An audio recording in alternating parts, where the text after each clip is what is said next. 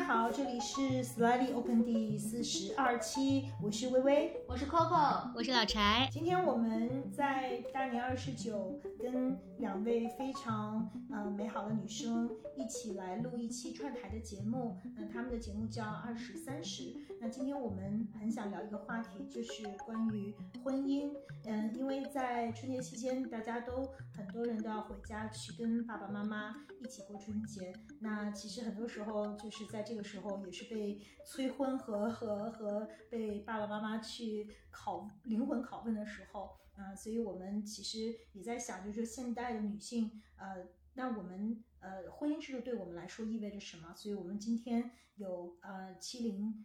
八零九零后不同的女生来一起去聊这个话题。那在开展这个话题之前，我想请我们今天串台的小伙伴啊、梁爽和晨晨介绍一下他们自己以及他们的播客。欢迎。好呀，谢谢薇的介绍。呃，嗯，就如薇介绍那样，我和晨晨姐我们两个人一起做了一个播客，叫《二十三十》，其实也是比较关注就是所谓的年女性的成长嘛，因为我们两个正好处在不同的年年纪年龄阶段，然后又有不同的人生经历，同时又在不同的国家工作生活，会觉得说可以呃给大家一个，尤其是现代年轻女性一些不同的视角吧，所以我们也选择做了一个播客叫《二十三十》，大家可以去各种平台上去搜索我们。然后我自己呢是叫梁爽，然后我。之前在英国和美国都有读书，然后现在在自己创业，然后做的是等于是中美跨境电商这一块儿。然后就晨晨姐介绍一下。嗯哼，大家好，我是晨晨。嗯，我跟梁爽已经提过了，就是我们在做的播客叫做二十三十。那我自己呢是二零一零年出国到英国留学，然后就再也没有回去过，一直在英国生活。啊、身份从学生转变成打工族，然后再转变成自由职业者，其实是自己给自己当老板。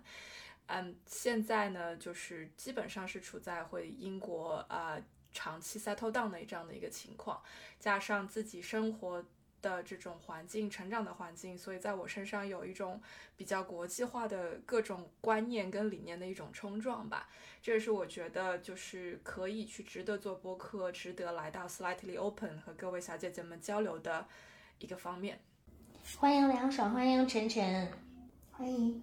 谢谢。啊、欢迎欢迎！对我，我刚想问，我说你们叫二十三十，那你们分别谁是二十，谁是三十就？我是三十加的课代表，梁爽是二十加的课代表。是，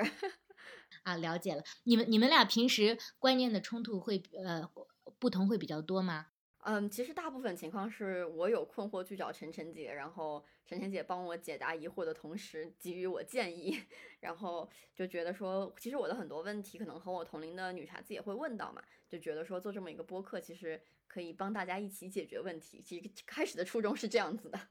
对，因为我们认识的时候，我已经工作了，然后他还是学生的身份，然后就等于说有一点像是我走过的路来跟你分享一下，避免你再去走弯路的那种感觉。但是逐渐逐渐是到了一种比较平等的这种交流状态。其实无非就是你在工作的不同阶段、人生的不同阶段会遇到不同的挑战，然后可能。在我那个年纪、当下那个状态，看待这个挑战的角度会跟梁爽不是很一样，那我们就是交流一下这样子。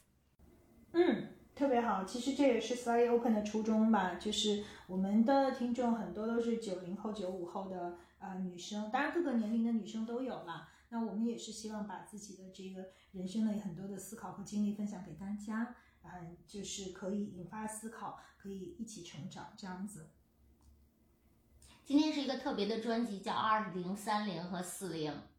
是的，所以我们几代女生可能对婚姻都会有不同的理解和呃想法，所以我想在呃开题就是让大家先介绍一下自己对婚姻的一个总体的认识和我们现在是不是处在婚姻当中吧。嗯，先从 Coco 开始。哎，我是一个呃处在婚姻当中已经有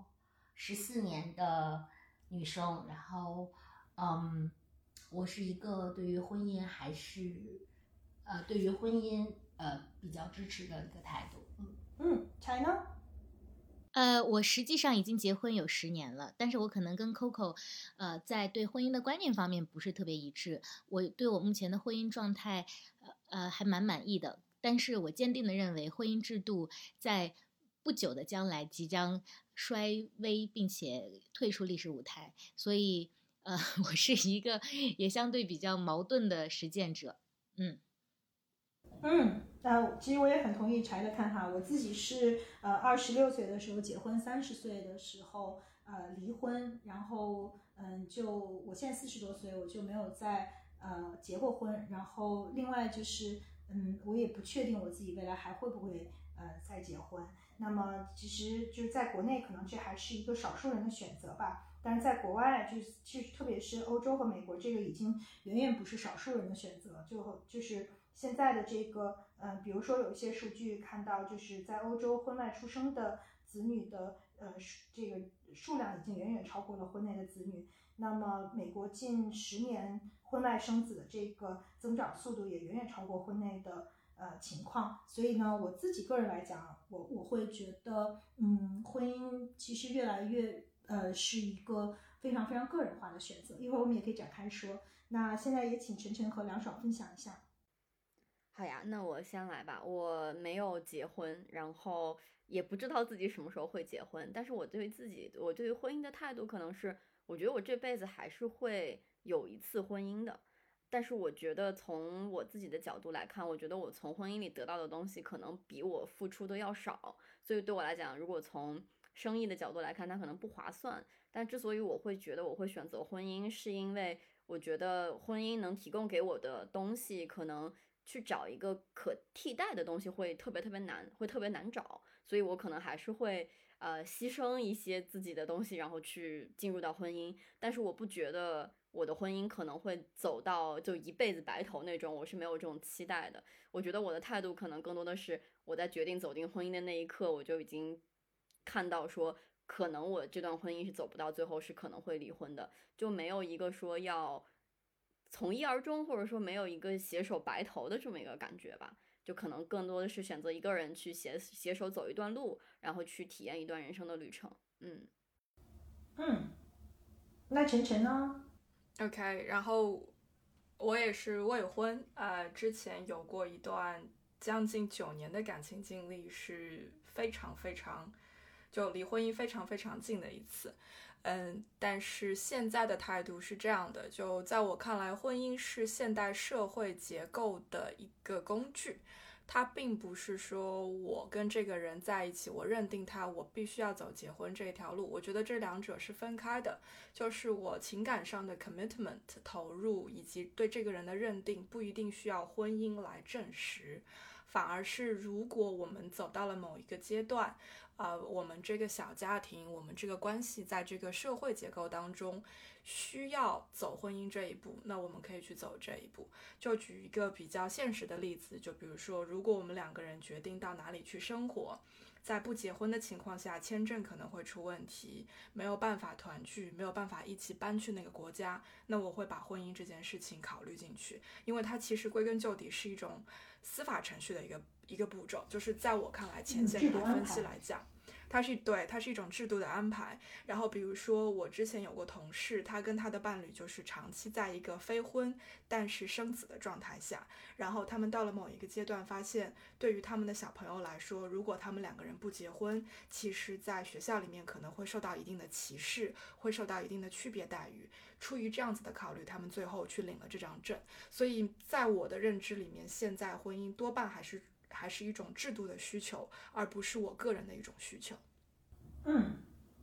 嗯，你说起这个，我我分享一下我的经历。我也是为了签证才结的婚，因为那个时候我在啊美国念书，然后嗯，那是二零零一年的时候，就是嗯去美国还不像后来那么就方便嘛，就大家都有十年签啊。那个时候其实是很难的，就是美国使馆门口经常上演各种各样的人间悲喜剧吧。那个时候就是我当时的男朋友，如果我很想让他来跟我一起感受我念书的那个历程，很想让他来看我。那我如果我不结婚的话，我们就他就没有办法拿到签证。所以我也是因为非常的就是因为这个非常 pragmatic 的原因才结婚的。那那个时候我二十六岁，就是我对婚姻是完全没有任何的这个理解和和概念的。就是，嗯，我觉得就是 it's a piece of paper，它只是一个程序和手续。后来我真正的结婚了以后，才发现就是有点像上次我们跟啊于洋聊的那一期，就是爱情中的算法经济学里有提到，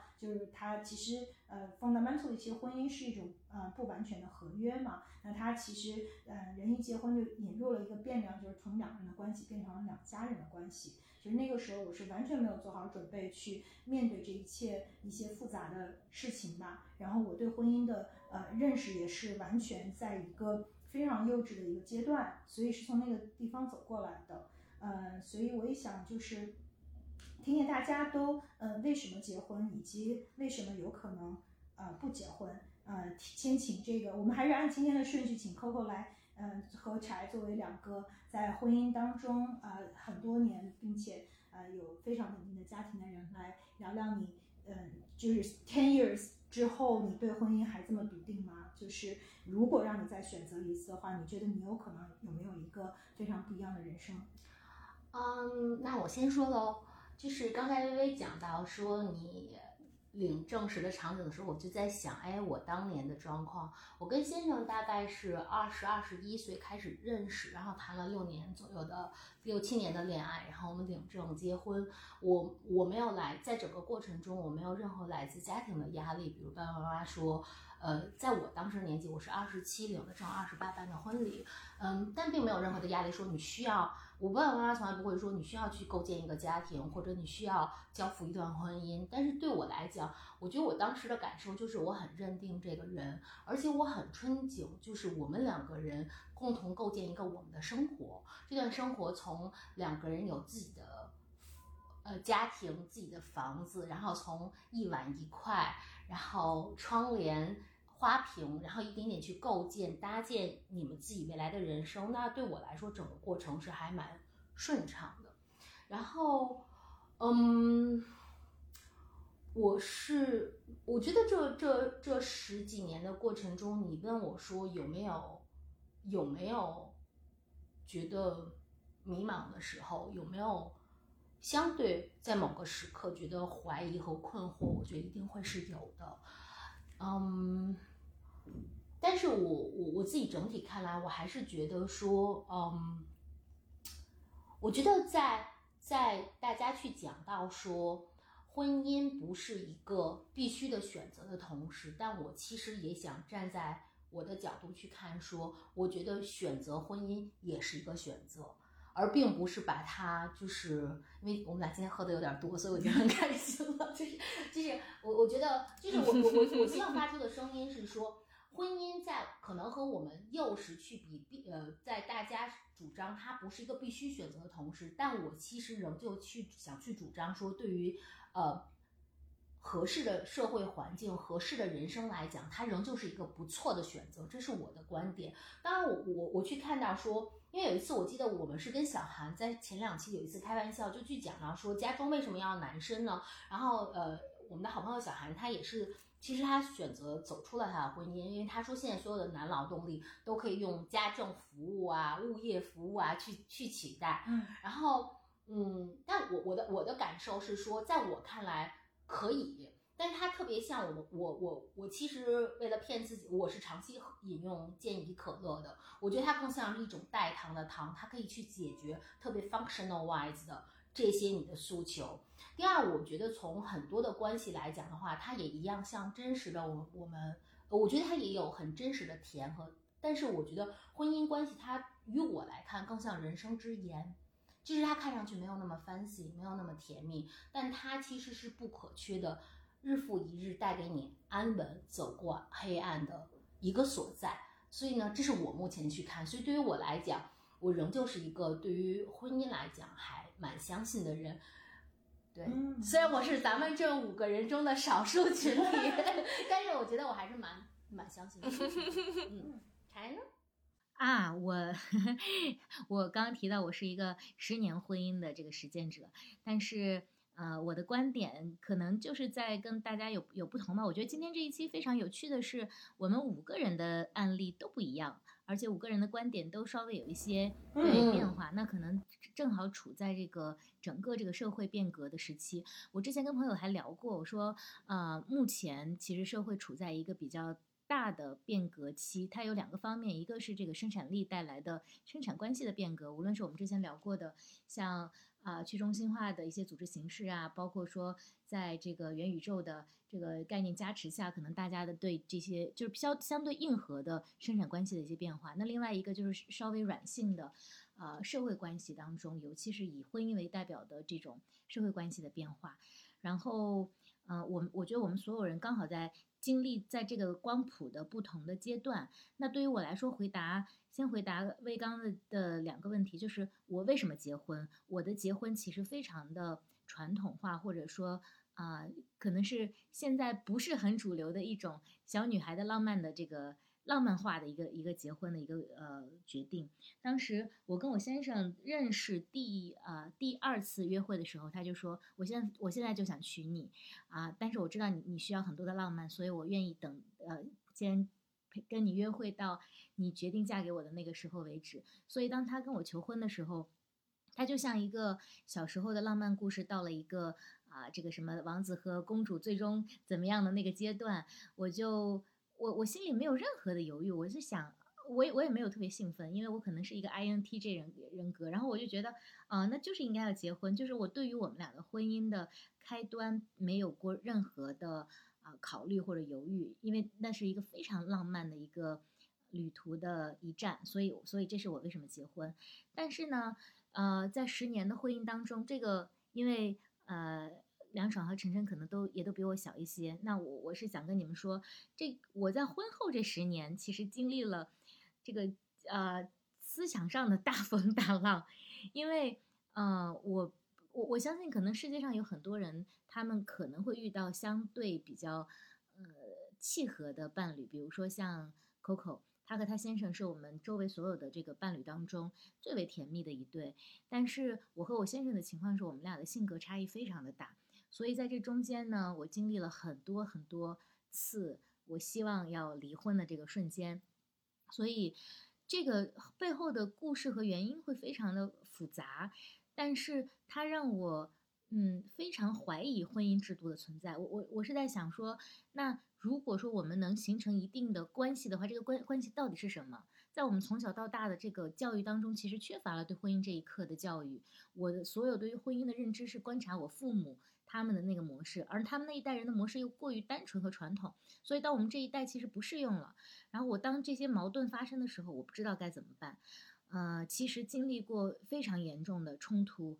痛苦和磨合，但是好在最终呢，呃，我们跨越了过来。我我觉得我大概可能花了六到七年、五到六年的时间去跟我先生去磨合。好处是，我觉得我们俩底层的价值观还还比较相似。所以最终，我们现在在经营着一段我觉得相对很稳定的关系。所以我在开篇的时候提到说，我对我目前的婚姻状态很满意，但是我 对于这个未来婚姻制度的存亡和它是否要改革，其实是持有很大的嗯不同观点的。所以，嗯，我我在这儿就先抛出来我的一个观点，就是我其实刚刚晨晨也讲了，婚姻制度它更像是呃一种。社会制度嘛，就包括我，我其实可能接下来也会提到罗素在他的《婚姻与道德》里面反复说到说，那呃，人类社会最大的两种制度，无非就是经济制度和家庭制度。那他的这个家庭制度呢，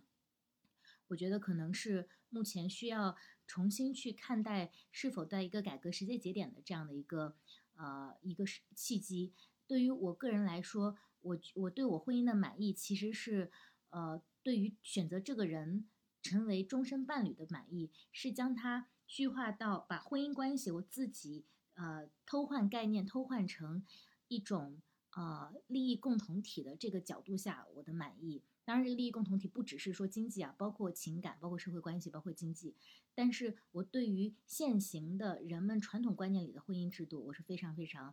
呃不叫悲观吧，我是觉得它不再适用了。这是我现在的感受。嗯，我先分享这些。嗯，继续拆。那我想，就是因为梁爽是我们几个人里面，呃，就年龄最小的。那对于一个九零后来说，就是你经历的时代跟我们非常不一样。呃，你你会你的婚姻观会不非常不一样吗？因为我觉得就是呃，我不知道现在你们还会不会从父母这儿得到这样的一种压力，因为我觉得就是八零后其实非常明显，就是被父母逼婚的很多。那之前我们也有聊过，就是跟呃曾经跟小飘聊的那一期，就是讲到说，呃，就是其实关于性与亲密关系，就是婚姻其实呃从来都不应就是不是就是婚姻是以爱情发端这件事情只有一百年的历史。那么很多时候就是呃，特别是独作为一个独生女，我们小的时候父母说我们不能谈恋爱，我们要好好学习。等到大学毕业的时候，就突然一下，all of sudden，父母说你要赶快结婚生子。就是我们这个，就是如果这个叫啪啪山，就大家都还从来没有翻过，然后突然就要求我们进入一个成年的世界，在一种制度的安排下去选择一个家庭，就是对于很多的，特别是八十年代的这个独生女来讲，是一个巨大的断层。我不知道九零后会不会也面临同样的问题？那从你这一代人，你怎么去看待呢？嗯，啊，就是刚刚那个薇薇姐也说了嘛，说婚姻和爱情的结合其实是非常短暂的一个历史，就是它其实一开始婚姻就是作为一个制度存在的，它是一个契约，其实和爱情的关系并不大。但是现在大家把它捆绑了，我觉得我我不知道我的想法典型不典型，就是我觉得我作为一个九零后。我还是很向往那种所谓的爱情婚姻制度的，就是爱情婚姻制度可能和传统的婚姻的区别，就是爱情婚姻制度它是一个加法婚姻，就是我们的我们我们其实每一天都是我们在婚姻里的最后一天，然后我们有没有明天取决于我们今天经营的怎么样，以及我们今天是不是还依然相爱。当然，我们之间会有很多的牵绊和呃，比如说利益的纠葛什么的，那其实也是我们选择待在婚姻里的一个原因。但是我觉得所谓的加法婚姻，就是说我们未来选择的每一天都是我们自己去创造出来的，而不是说传统意义上的这种减法婚姻。减法婚姻的概念更多是我选择了一个人就选择了一辈子，然后我跟他多走一天，就是在我们能走的所有天数里面划掉一天，这个是所谓的一个减法婚姻。所以我觉得我其实是蛮支持一个所谓的这种爱情婚姻，所或者说加法婚姻的一个人吧。然后说起早恋这个事儿的话，我觉得可能和我爸爸妈妈相对开明也比较有关系。因为我爸妈就是开明到什么程度，就是我之前去高考的时候，就是是带着我男朋友去的。他当时已经保送了，所以他能够去陪我去高考，然后在外面等我这样子。我爸妈都是知情的，所以说可能不太会说，我爸妈会觉得，哎，你不能早恋，不能谈恋爱，然后。呃，突然一下大学毕业，我爸妈就说你要结婚，其实并没有，就是对于爱情的支持，我觉得我爸妈一直都是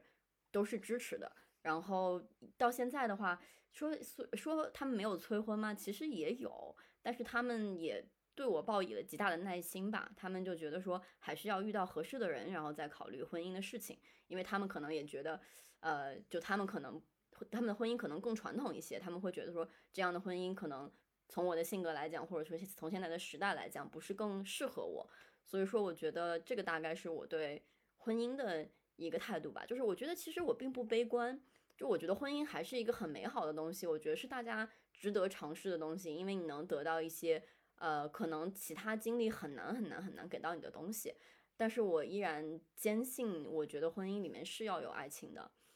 对，这个可能是我的对于婚姻的一个态度和想法。嗯，加法婚姻和减法婚姻，我觉得这个提法特别特别好。那现在其实也想听深深分享你的观点，特别是因为你在呃我们当中可能是在海外生活的最久的。那其实欧洲目前来讲对婚姻制度的看法其实是呃非常不一样的，就跟亚洲社会，所以就是很想听听你个人的经历和看法。嗯，我刚刚听到各位小姐姐的分享，我觉得其实还挺震撼的，就是每一个人的经历都不一样，但是。呃，我们都在或多或少做着一些，比如说跟外界妥协以和与自己妥协之间的这种比较平衡的一些选择。嗯，而且我曾经一度，比如说在更年轻的时候，觉得自己没有办法做到那种一方面不相信婚姻制度，一方面走入婚姻的那种状态。但是现在我反而可以理解那些选择以及那种那那种决定。那我自己其实是把感情和婚姻分得比较开的那种。呃，想法就是说，呃，我憧憬的是找到那一个跟我一样对这段感情非常 commit 的人，而且这种 commitment 是不需要通过法律的制约来达到的。就我可以跟你吵无数的架，走过无数的高低起伏，但是这些都是基于我相信、我认定你是可以跟我继续走下去的那个人，而不是基于说我们两个人有那一张婚约的约束，所以你不会 walk away from me。也许听上去有一点点就是小有那种小女生对于美好爱情的憧憬，然后同时又有一种好像。呃，对于世俗，呃，就是现有社会制度的约束的一种不屑，就有一点，还是有那么一点点天真在里面。但是我觉得我会有这样子的认知，其实是因为，就像微微提到的，受到西方的这种社会架构，然后法律制度的一些影响之后，我感觉到我不太需要这张纸。就举一个例子，我的男朋友他是新西兰人。新西兰的婚姻制度里面，只要你们两个人同居两年以及以上，其实你们两个人之间享受的这种法律的保护，跟已婚夫妻并没有太大的差别。其中一个很具体的例子是，如果你们两个人分手了、分开了，双方是有权利去分割你们的共同财产的。就是从财产的角度，从债务的角度上，同居两年以上的这个 couple 就是情侣，其实跟已已婚夫妻没有区别。但是在已婚跟未婚之间，还是有一个不同的门槛。就比如说换一个法司法系统，英格兰的司法系统里面，已婚夫妻之间财产的转移是没有任何税务的影响的。就比如说我自己名下有一套房子，我把它划到我老公的名下或者我老婆的名下，我老婆是不需我的另一半他是不需要交税的。但是如果我们是未婚的状态，我把这套房子放到我另一半的名下，它其实是属于一个个人收入，那背后有印花税、有个人所得税等等的这些 implication。所以你如果从一个很客观的，就是没有感情介入的角度去分析。已婚跟未婚在这个方面，它是有很大的影响、很大的区别。但是，因为我们比如说我是中国公民，他是新西兰公民，但是我们又生活在英国，我们其实我们如果结婚了，从司法的角度，我们是会受到三套不同的婚姻法的影响跟那个界定的。这个反而是我会非常认真的去考虑，在我们步入婚姻之前以及步入婚姻之后，这些东西我们应该怎么样去裁定。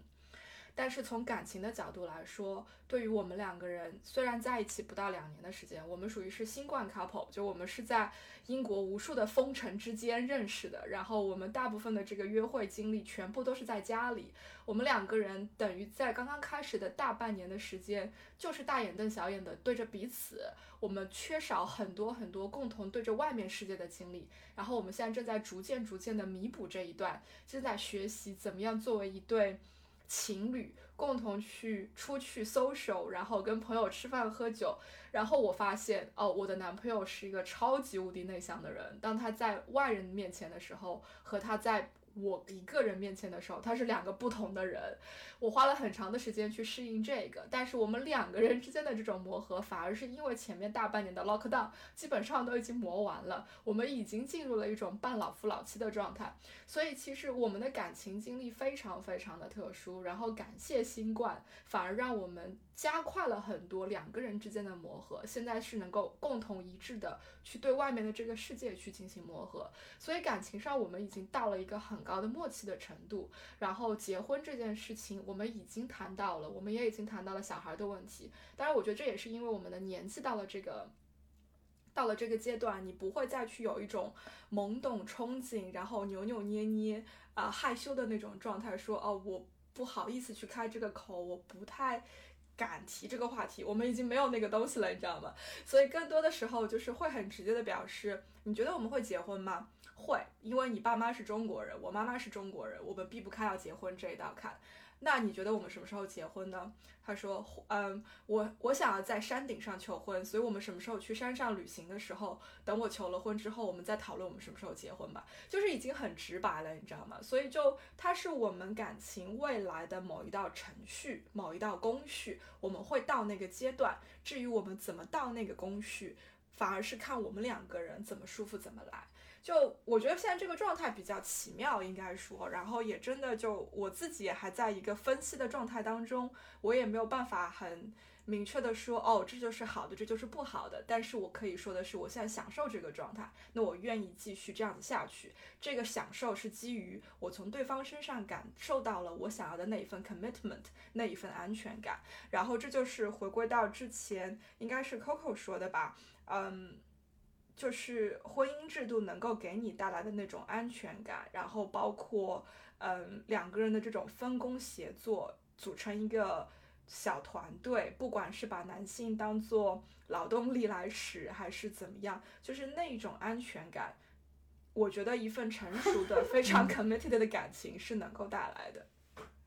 嗯，我听到你的分享，就是有三个特别有意思的 take away 啊。第一个是说，其实现在就各国的对婚姻的这个法律界定是非常不一样的，就是这样的。嗯，像我们很多就是新一代在跨文化环境里长大的小孩，可能我们需要去面对非常不同的 situation。那这里面又带到一个问题，就是说，在有一些国家，可能就是说，如果在法律非常就是承认婚姻之外的这个关系，呃，亲密关系的时候，那就是这个是婚姻制度慢慢消亡的一个过渡嘛？就为什么那如果法律都已经承认婚姻之外的财产关系和呃法律的这样的一种权利关系，那这个婚姻意味着什么呢？那第二部分就我听到的是说，你们其实有的时候结婚是为了，那就是让爸爸妈妈放心，因为如果嗯，就是我们虽然都是 international 小孩儿，但是呃父母这一代他们还是希望看到。子女走入婚姻是一种现世的这种安稳和安全感。那第三就是说，我觉得婚姻它除了完成就是这种可能父母的期待之外，就是它的那种仪式感，它的那种求婚其实是一个对。如果我们不结婚的话，那我们可能就永远都不会去体验求婚那一刻的美好，以及就是说，嗯，他这种婚礼他的那种仪式感和在就是所有的朋友。的和家人的面前去，呃，让他们去见证这份情感的那样的一种啊仪式感和这个呃安稳的这个感觉吧。所以它其实是非常不同层面的，有很多不同的看到有很多不同的这个侧面吧。然后嗯，在我们进行下一个环节之前，其实我还是想问一下，就是说，那那如果说就是在嗯国外，就比如说英国的法律和新西兰法律，它其实是呃完全就是。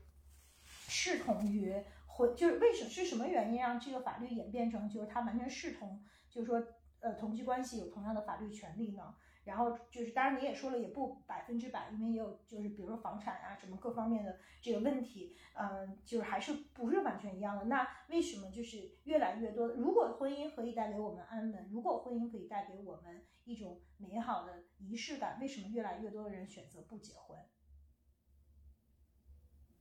要不然这么，我们这次倒过来说吧，先请晨晨来分享。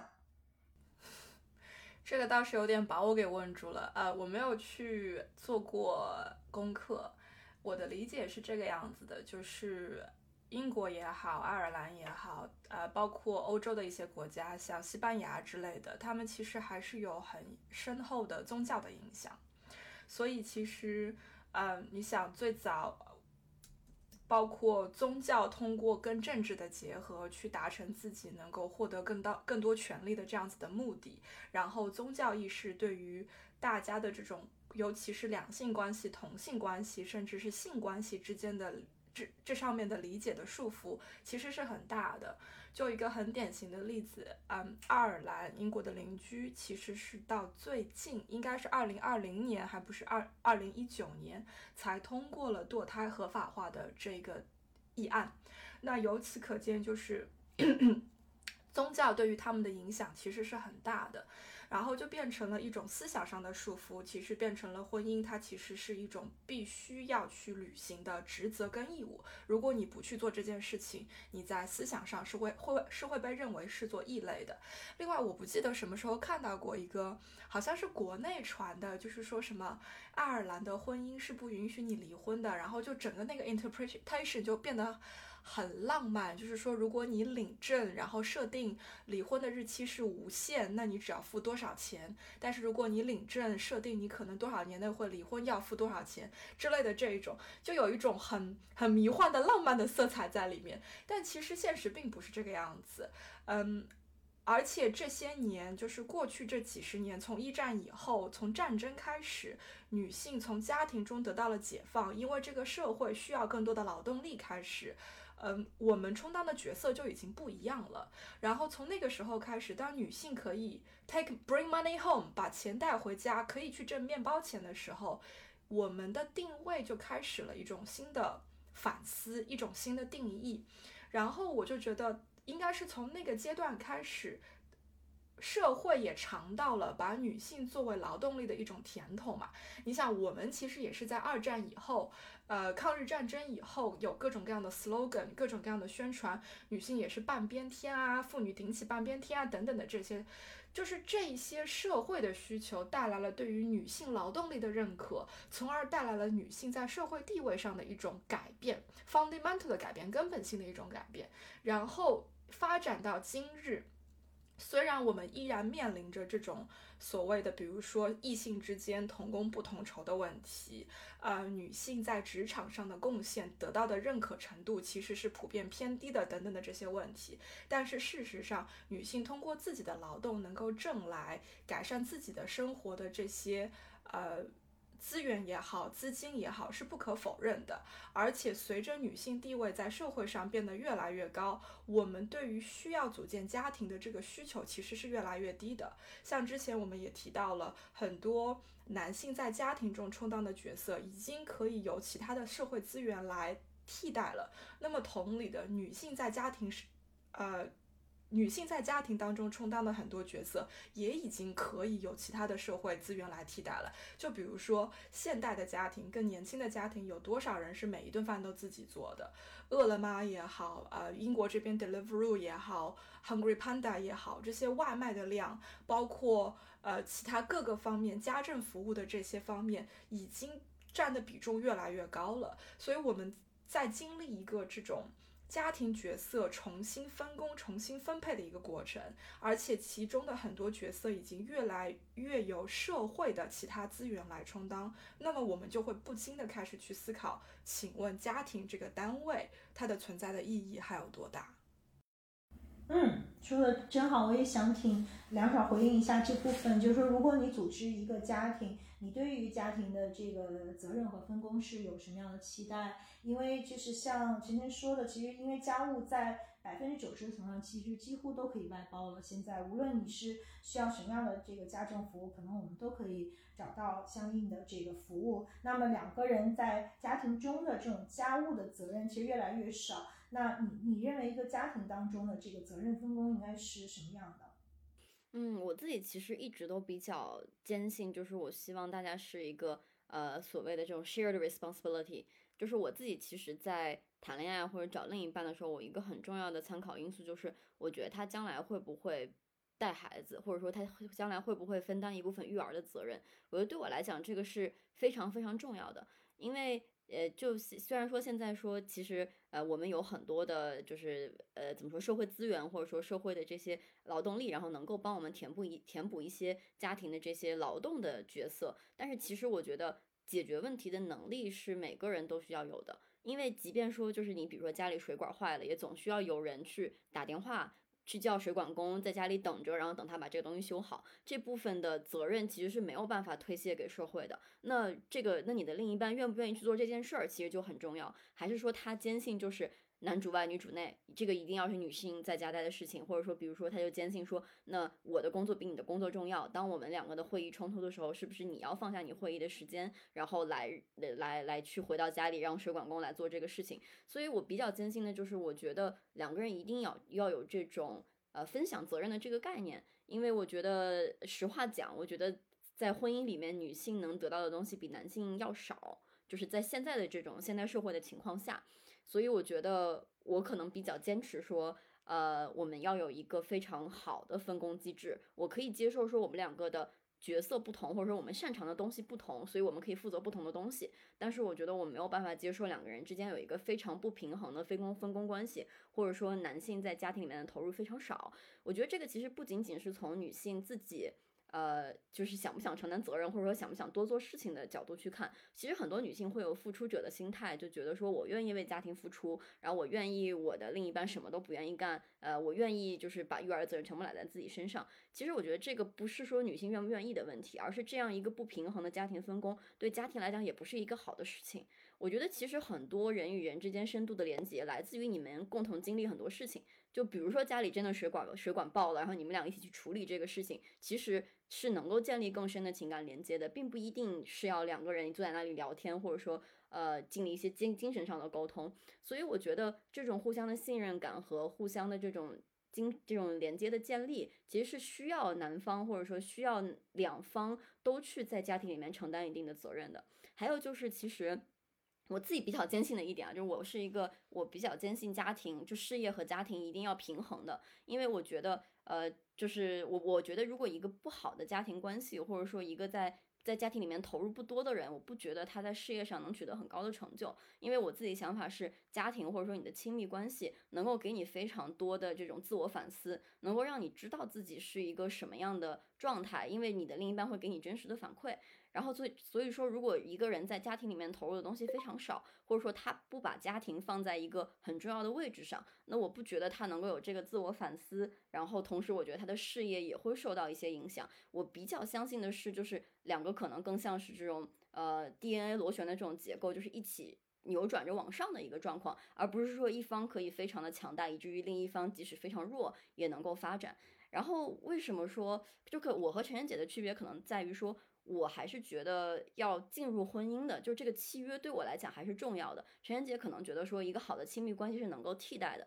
就是我觉得陈妍姐讲的没有错，就是亲密关系其实好的亲密关系能够替代一部分婚姻的呃功能，或者说你没有这个契约也没有关系。但是我觉得现在很现实的状况就是我们处在一个新旧时代交替的时候。就是大家没有像陈晨姐一样百分百去认可说一个好的亲密关系能够做到这样子的，或者说能够把呃我的契约关系和我的爱情分得很清楚。我觉得大家没有处在这个阶段。那当社会的大多数人还是分不清这个状况的时候，其实在不在婚姻里一个很大的区别就是他愿意在这段感情上付出的程度其实是差别很大的。呃，之前也看过一些研究，就是呃当一个就是当结过婚的夫妻，他们修复感情的动力其实比。不结婚的情侣要大非常多，所以说这就是一个契约在人心里还是起了一定的作用的。就是为什么说我还是愿意去进入婚姻，即使说我相信的也是好的爱情带来的婚姻，其实本质上和时间姐要的其实没有区别，是因为我觉得婚姻里它其实能够给你自己更大的一个强心针，让你能够在这段关系里面去走下去，而不是轻易的去放弃。我觉得这段经历。呃，其实是非常非常难得的，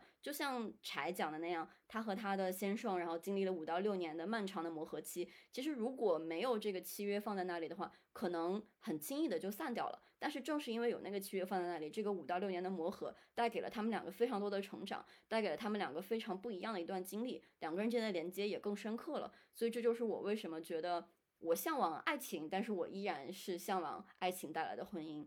嗯。真说的真好，那才回应一下刚才，呃，梁爽也有 Q 到你的这部分，就是关于契约是不是让我们更 committed，契约是不是让我们 take a relation more seriously？嗯，我觉得，啊，梁爽作为九零后代表，也让我非常的这个深受震撼，就是我觉得你们非常成熟，对，因为我跟你一样大的时候，我完全没有这样的想法，就像一个这个童话里的。自己以为每个人女女孩子，我我不知道啊，我以为我每个我那一代，我是八八零后，八零中间的代表，都以为自己是小公主，然后没有想那么多，就迷迷茫茫就结婚了。但以我的实践来看，我觉得你的看法完全正确，就是呃，我我只是说你对于呃，我因由于有契约关系，所以我们撑过了很艰难的磨合期，并且。啊，获得了相对稳定和满意的婚姻的现状这件事情，所以我的观点其实是，呃，如果是当下你要，假假设我是你，同时我看到了我后我自己后来经历的这些，我仍然会选择一段婚姻，因为就目前而言，这个婚姻的契约关系的确是对人的保护，所以这点上我我跟你是完全一致的看法。呃，但我自己提上面提到说，我觉得婚姻制度将会走向呃消亡，我指的是嗯整个整个大社会的，而不是说在现代的。这就回到了微微刚刚提到的那个问题，说为什么现在结婚的人越来越少？为什么大家认为婚姻制度可能都会衰微呢？呃，我刚刚仔细想了一下，我觉得有几个方面吧。一个方面就是，呃，科技的发展让单位时间里面我们人生的密度变得很大。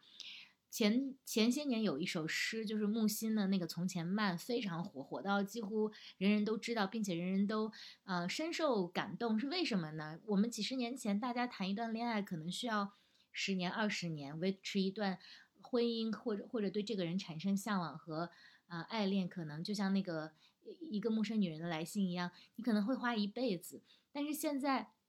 不是说我们人变得轻浮了，而是说每天我们接受到的信息，我们成长的密度，我们看到的世界的多元化，会让我们的人生的密度变得更大。所以，坦诚的说，你可能会比以前会更有几率遇到。不同的人，然后你会心动，然后同时你自己可能也会变成不同的人，所以在这个过程里面，嗯，我觉得一对一的这种长期的忠诚关系其实是受到了这个这件事情的挑战。从呃，此外呢，也不光只是说你会遇到好玩的人，那有可能你会好遇到好玩的事情。他他的就是你的这个情敌未必未必是一个具体的人，也有可能是事情。所以整体来说，我觉得我们现在的这个时代会让你。呃，更容易在婚姻里面，或者说在两两性关系里面，会更容易分心。这不是一个道德层面的事情，这是我观察到的一个现象吧，这是一个部分。那另外一个部分，因为现在我们考虑到经济环境啊、文化环境，可能很多压力会导致大家对于个呃独身生活的这个向往会变得越来越大。嗯，且且不论说。啊，很多这个没有结婚的人，就像我，我现在享受着一段我认为还蛮幸福的婚姻。我我也刚刚有了宝宝，但我有时候也还是会非常 向往单身生活，因为单身生活太有诱惑力了。我我每次看到微微的生活，我都充满了艳羡。你自己可以去掌握的空，对吧？你自己掌握的空间也好，你的自由度也好，还是说你在这方面。啊，你对自己的把把控也好，其实单身生活对于每个人都产生了不可忽视的这样的一个诱惑，包括很多这个呃经济报告也也显示说，现在的啊这个单身经济目前也在腾飞，这个其实也也可以佐证了呃我刚刚提到这个现象，所以我其实想说的是，婚姻制度呃它。可能走向衰亡是由这个整个时代的这个发展造成的，而且呢，就像梁爽前面提到的，如果我们把它当做一个生意的话，目前看来，由于生婚姻制度和现在的这个环境不不相匹配，从生意的角度看，我们从婚姻当中得到的可能大概率是不如付出的。当然，也有人是平衡的，或者是更多的，但是从目前市市面上的这个 案例来看，可能。较小的可这个这个不如的可能性会较大，所以我觉得这是我观察到的可能，呃，婚姻制度越来越不适配于当下社会的一些原因。但是最后补充一下，就是如果说你在此刻选择说我到底要要不要结婚，如果我是你的话，那我可能还是会选择结婚。就像你说的，我相信它作为一个契约关系，它对于呃感情的长久和稳固是有益的。只是我觉得，对于人类社会来说，它可能需要自己改革改革了，这是我的看法。嗯嗯，下面请 Coco 讲一下，呃，因为因为呃，其实有一个说法，就是说，对于很多女性来说，婚姻首先它是一种生活方式，她是每天一睁眼的所有的这些家务和责任，养育孩子的责任，就是不可避免的可能。在大部分的家庭里，妈妈承受的会更多。那很多女性，她现在对婚姻持怀疑态度的原因，是因为作为一个经济上完全独立的女性，其实，在呃婚姻当中，我们如果不需要 financial security 的这个保证，那如果我们也。不是说性是这个婚姻里面一个重要元素，因为现在婚外的性也非常非常的普遍，那就是可能就共同养育孩子的这样的一个责任是婚姻一个重要的一个 anchor。那就是你作为一个就是幸福婚姻的代表，你会觉得女性无可避免的在婚姻中付出的更多吗？啊，我其实对这个结论还是蛮有怀疑态度的。我刚才听到，呃，梁爽作为即将步入婚姻的婚姻笃定者，我特别开心，今天你也在这里，因为我原来以为今天我们的对谈我是唯一的少数派，就是，但我我其实并不是很确认说，在婚姻关系中一定是女生收获的更少，女生付出的更多。那我自己觉得说，首先，嗯。我觉得刚才大家说的有几个点，我特别想回应，然后最后回答薇薇的问题。嗯，第一，我觉得说的确是，呃，像大家前面提到的，伴随着科技的进步，伴随着女性财财务和婚姻的的分离，伴随着性与婚婚姻的分离，伴随着社会制度越来越健全，呃，我们的制度某些程度上成为了公民父亲、公民丈夫。等等，让我女性更加坦然的面对说我不走进婚姻的这一个选择。但是刚才大家其实不同的时刻都提到了契约关系这个描述，那我是特别认同呃这这种对于婚姻关系的界定的。首先，我觉得在任何一种关系中，其实我们都会某种程度上去做出个人利益、个人倾向的让渡。我跟薇薇是大闺蜜，我们也会彼此贴近。嗯，那婚姻关系不过是若干关系中的一种。我稍微有一点觉得，似乎婚姻变成了一场争论或普遍的公众话题中的一个弱势观点和立场，所以我特别想利用这个时间去做一些证明。那我觉得它作为关系不过是若干关系中的一点。第二，我觉得它作为契约关系，我觉得那个契约关系保证了我们试错成本。就是同时，他在很多时候对于相对疏散的同居关系和单纯以情感为认定为绑离的关系，我们但凡认同有一天爱不在了，立刻立立拍两散去比，我觉得某种程度上，这重契约关系其实在给我枷锁的同时，给予了我的安全，但是。我我觉得就像说，我我觉得坦白讲，每次大家说到我婚姻幸福或比较甜蜜的时候，我都心里一凛，我挺害怕担这个的，真的就是 not the wood，就是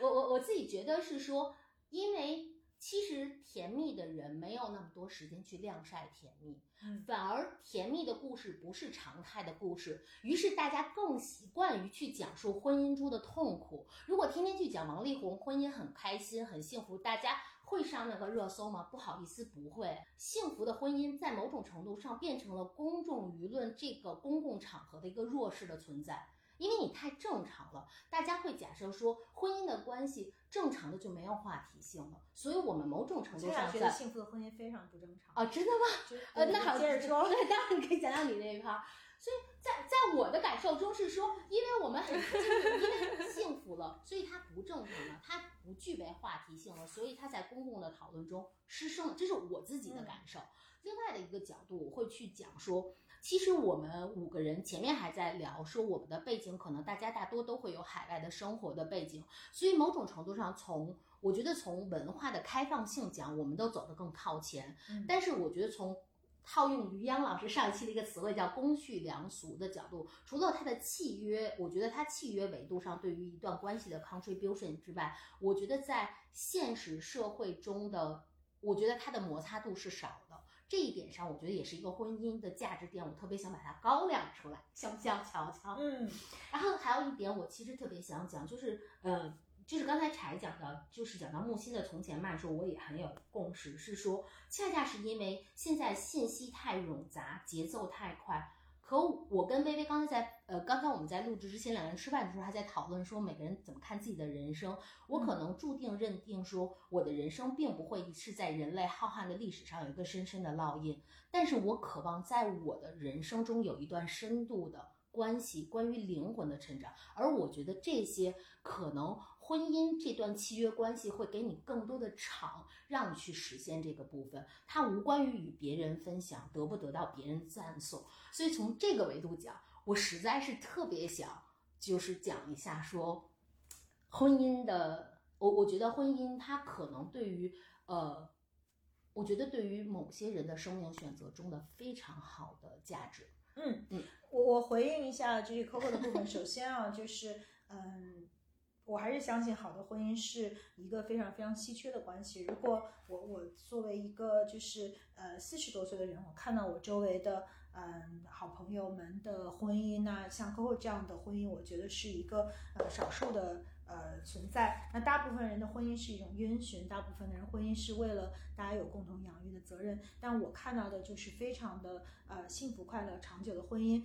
对不起，真的是非常非常少的，就是那种情感的呃高质量的婚姻是呃非常少的。这个只是我个人的呃观察和和和我自己的一个看见吧。然后另外就是我我想说，就是说因为你跟一棵松先生的这种同频和成长，就是因为你自己的经历是这样的，但是你你会觉得就是很多的男生呃似乎呃都是这样，但我想说一棵松先生真的是男生中的这个。非常非常呃特呃独特的呃稀少的这个存在。那我们也看到，比如说刚才晨晨讲到这个疫情期间的呃爱情，那我们同时也看到了，比如说最近有很多的就是新闻，其中有一个就是说在西安隔离的这个整个西安去呃就在疫情的这个爆发的期间，有一个就是很多的女生。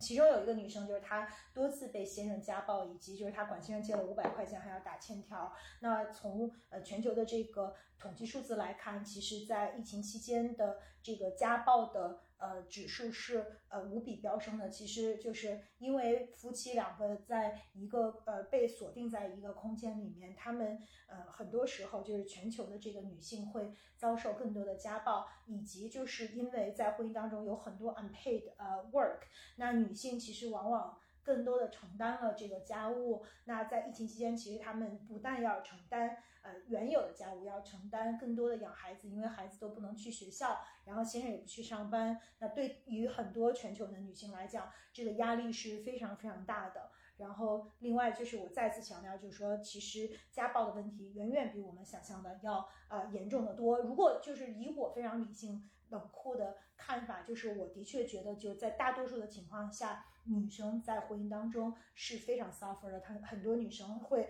承担很多的责任，她们对家庭的付出，尽管从统计数字上来看，全球百分之二十五的 GDP，但她们的付出，她们的辛酸，她们受到的这种粗暴的对待，是从来都没有被解决，也没有被承认的。这就是我非常反对婚姻的一个重要的原因，因为我觉得我们不能拿个人的甜蜜去去 cover 这个。一个现实存在的大多数人的情况，而这些情况是有非常明确的统计数字来界定的。那就是退回到，就是说我还有就另外一个维度，就是我觉得，就是回到一生只够爱一个人的这样的一个时代。那对不起，我觉得我们现在的成长的这个呃 exponentially，就是我们每一个人的这个人生的颗粒度和浓度都比呃。以前的人要大得多得多得多。我们每天面对的信息，我们每天要处理的，我们的成长，就是你你在想你过去三年的成长跟过去的人的三十年的成长的比较，就是我会觉得说，那对于作为一个反对婚姻的人，我会觉得，如果首先就像晨晨说的，就是一个好的感情，它真的需要法律来绑定吗？就是一个好的感情，是我们彼此选择愿意跟对方待在一起，而不是靠契约来去滋养他的关系。所以我可能不是一个契约论的相相对的这个这个坚信的主义者。另外一方面，就是我觉得我们都会变化呀。如果就对我个人来言，就是我十年前喜欢的人，我现在还会喜欢吗？我可能不会喜欢。我在每一个人生阶段，我的需求是不一样的。那那如果我们是不是有一个机会，作为一个不完全的契约，有机会去重新签订这个契约，重新去 renew 一个契约呢？如果两个人在一起，十年之后我们彼此都 grow apart，我们还因为一个契约被绑在一起的话，那难道这不是人生非常不幸的事情吗？那我们在一起是因为我们彼此滋养，我们愿意在一起。那如果我不想在一起的时候，我是不是可以就选择给予对方自由？难道这不是一个最大的善意？难道这不是一个最大的爱吗？难道我们不能有权利去成长，在这个成长当中改变我们的需求？那我们对于亲密爱人的需求也会改变吗？这个是我自己就是反方便有可能在看待这个问题的一个完全不一样的看法。我一定要跳出来讲一句，就是说在微微。动情动理的表达之后，我仍旧想去讲说，因为婚姻制度它不像九年义务教育制度是一个每人必须有的制度，我觉得我的观点是在于说，它作为一个可选的 option，它可以存在，不必说短时间内把它抹杀，说我们干脆把这个 option 删去。我觉得这个是我的观点，但是我我同意去讲，这也是我为什么一直经常敲木头的原因，是因为。我觉得每个人可能对于不同政呃制度、不同现状有不同的观点。不好意思，他的确没有办法抽离他个人成长的经验，但我的确觉得说他可能的确是一定有个人的，呃，我觉得有个人角度的影响，但是。我就是从我的角度来讲，就要回答你最想到前面的我的那个问题，就是说女生是否在婚姻关系中就一定是付出的最多、更多，一定是得到更少？因为我记得梁爽可能讲了至少两遍这样的观点，我真的觉得只是我只是想说不一定，至少从我个人成长感受来讲，我觉得不一定。你做了那么悲观的准备，那好。可能他会给你更甜的果实，但其实我觉得这个这个这个，呃，我觉得这个过程中一定是女生付出更多，获得更少吗？我觉得叫不一定。我只是觉得，哪怕我是那个基于大数据去去讲非常微弱的百分之一或千分之一，但我其实也只是想表达说，他也有是这个。就是它也是存在的。嗯，在在就是把这个呃接力接给晨晨之前，我就是补补充一句，就是说，我认为婚姻绝对是一个呃选择。就我我觉得我的观点并不是，就我们要看我们是从哪儿来的，我们要看就是。几百年的婚姻关系，它是从哪儿来的，并不是说就是婚，我觉得就是婚姻是一个自由的选择。如果我们选择结婚，也没有任何的问题。我只想说，我们也可以选择不结婚。其实选择不结婚才是一个更不传统的选择，更需要去笃定的选择，更需要去勇敢的去看见的选择。我只想告诉很多的女生来讲，就是不结婚也是一个选择，而不是说我们要摒弃。婚姻这个选择，因为反而它是一个常规的选择。那现在请晨晨回应一下。我要去给微微拿块巧克力，让我甜一下。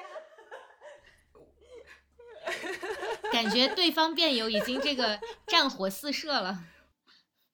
哎，我们先，我们，我们，我们能不能先立一个立一下 flag？我们不是来辩论的，就是我们没有其实呃非常明确的正方以及非常明确的反方。对，然后第二个，其实我觉得听各位小姐姐们讲的很多点，我一直都在点头摇头，点头摇头，然后我在努力的做笔记。就呃，in principle 原则上来说，我也同意，就是婚姻是一个选项。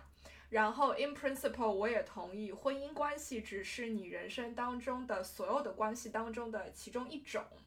但是，我们为什么会对婚姻关系有这么多的这种注意力 （attention focus） 也好，是因为它是一个，它比其他的所有的关系更复杂。复杂的点是在于，我们在试图用一种客观的第三方的法律约束来定义我们一段感情的质量。我觉得这个是很难的，就好像感情的质量里面，我现在跟你可以是朋友，但是也许经过了某一些事情、某一些成长的经历，我跟你没有办法继续再去做朋友。我们可以各自带着心里的伤，然后 walk away。在法律程序上来说，它并没有任何的实质性的伤害，或者说是程序要走。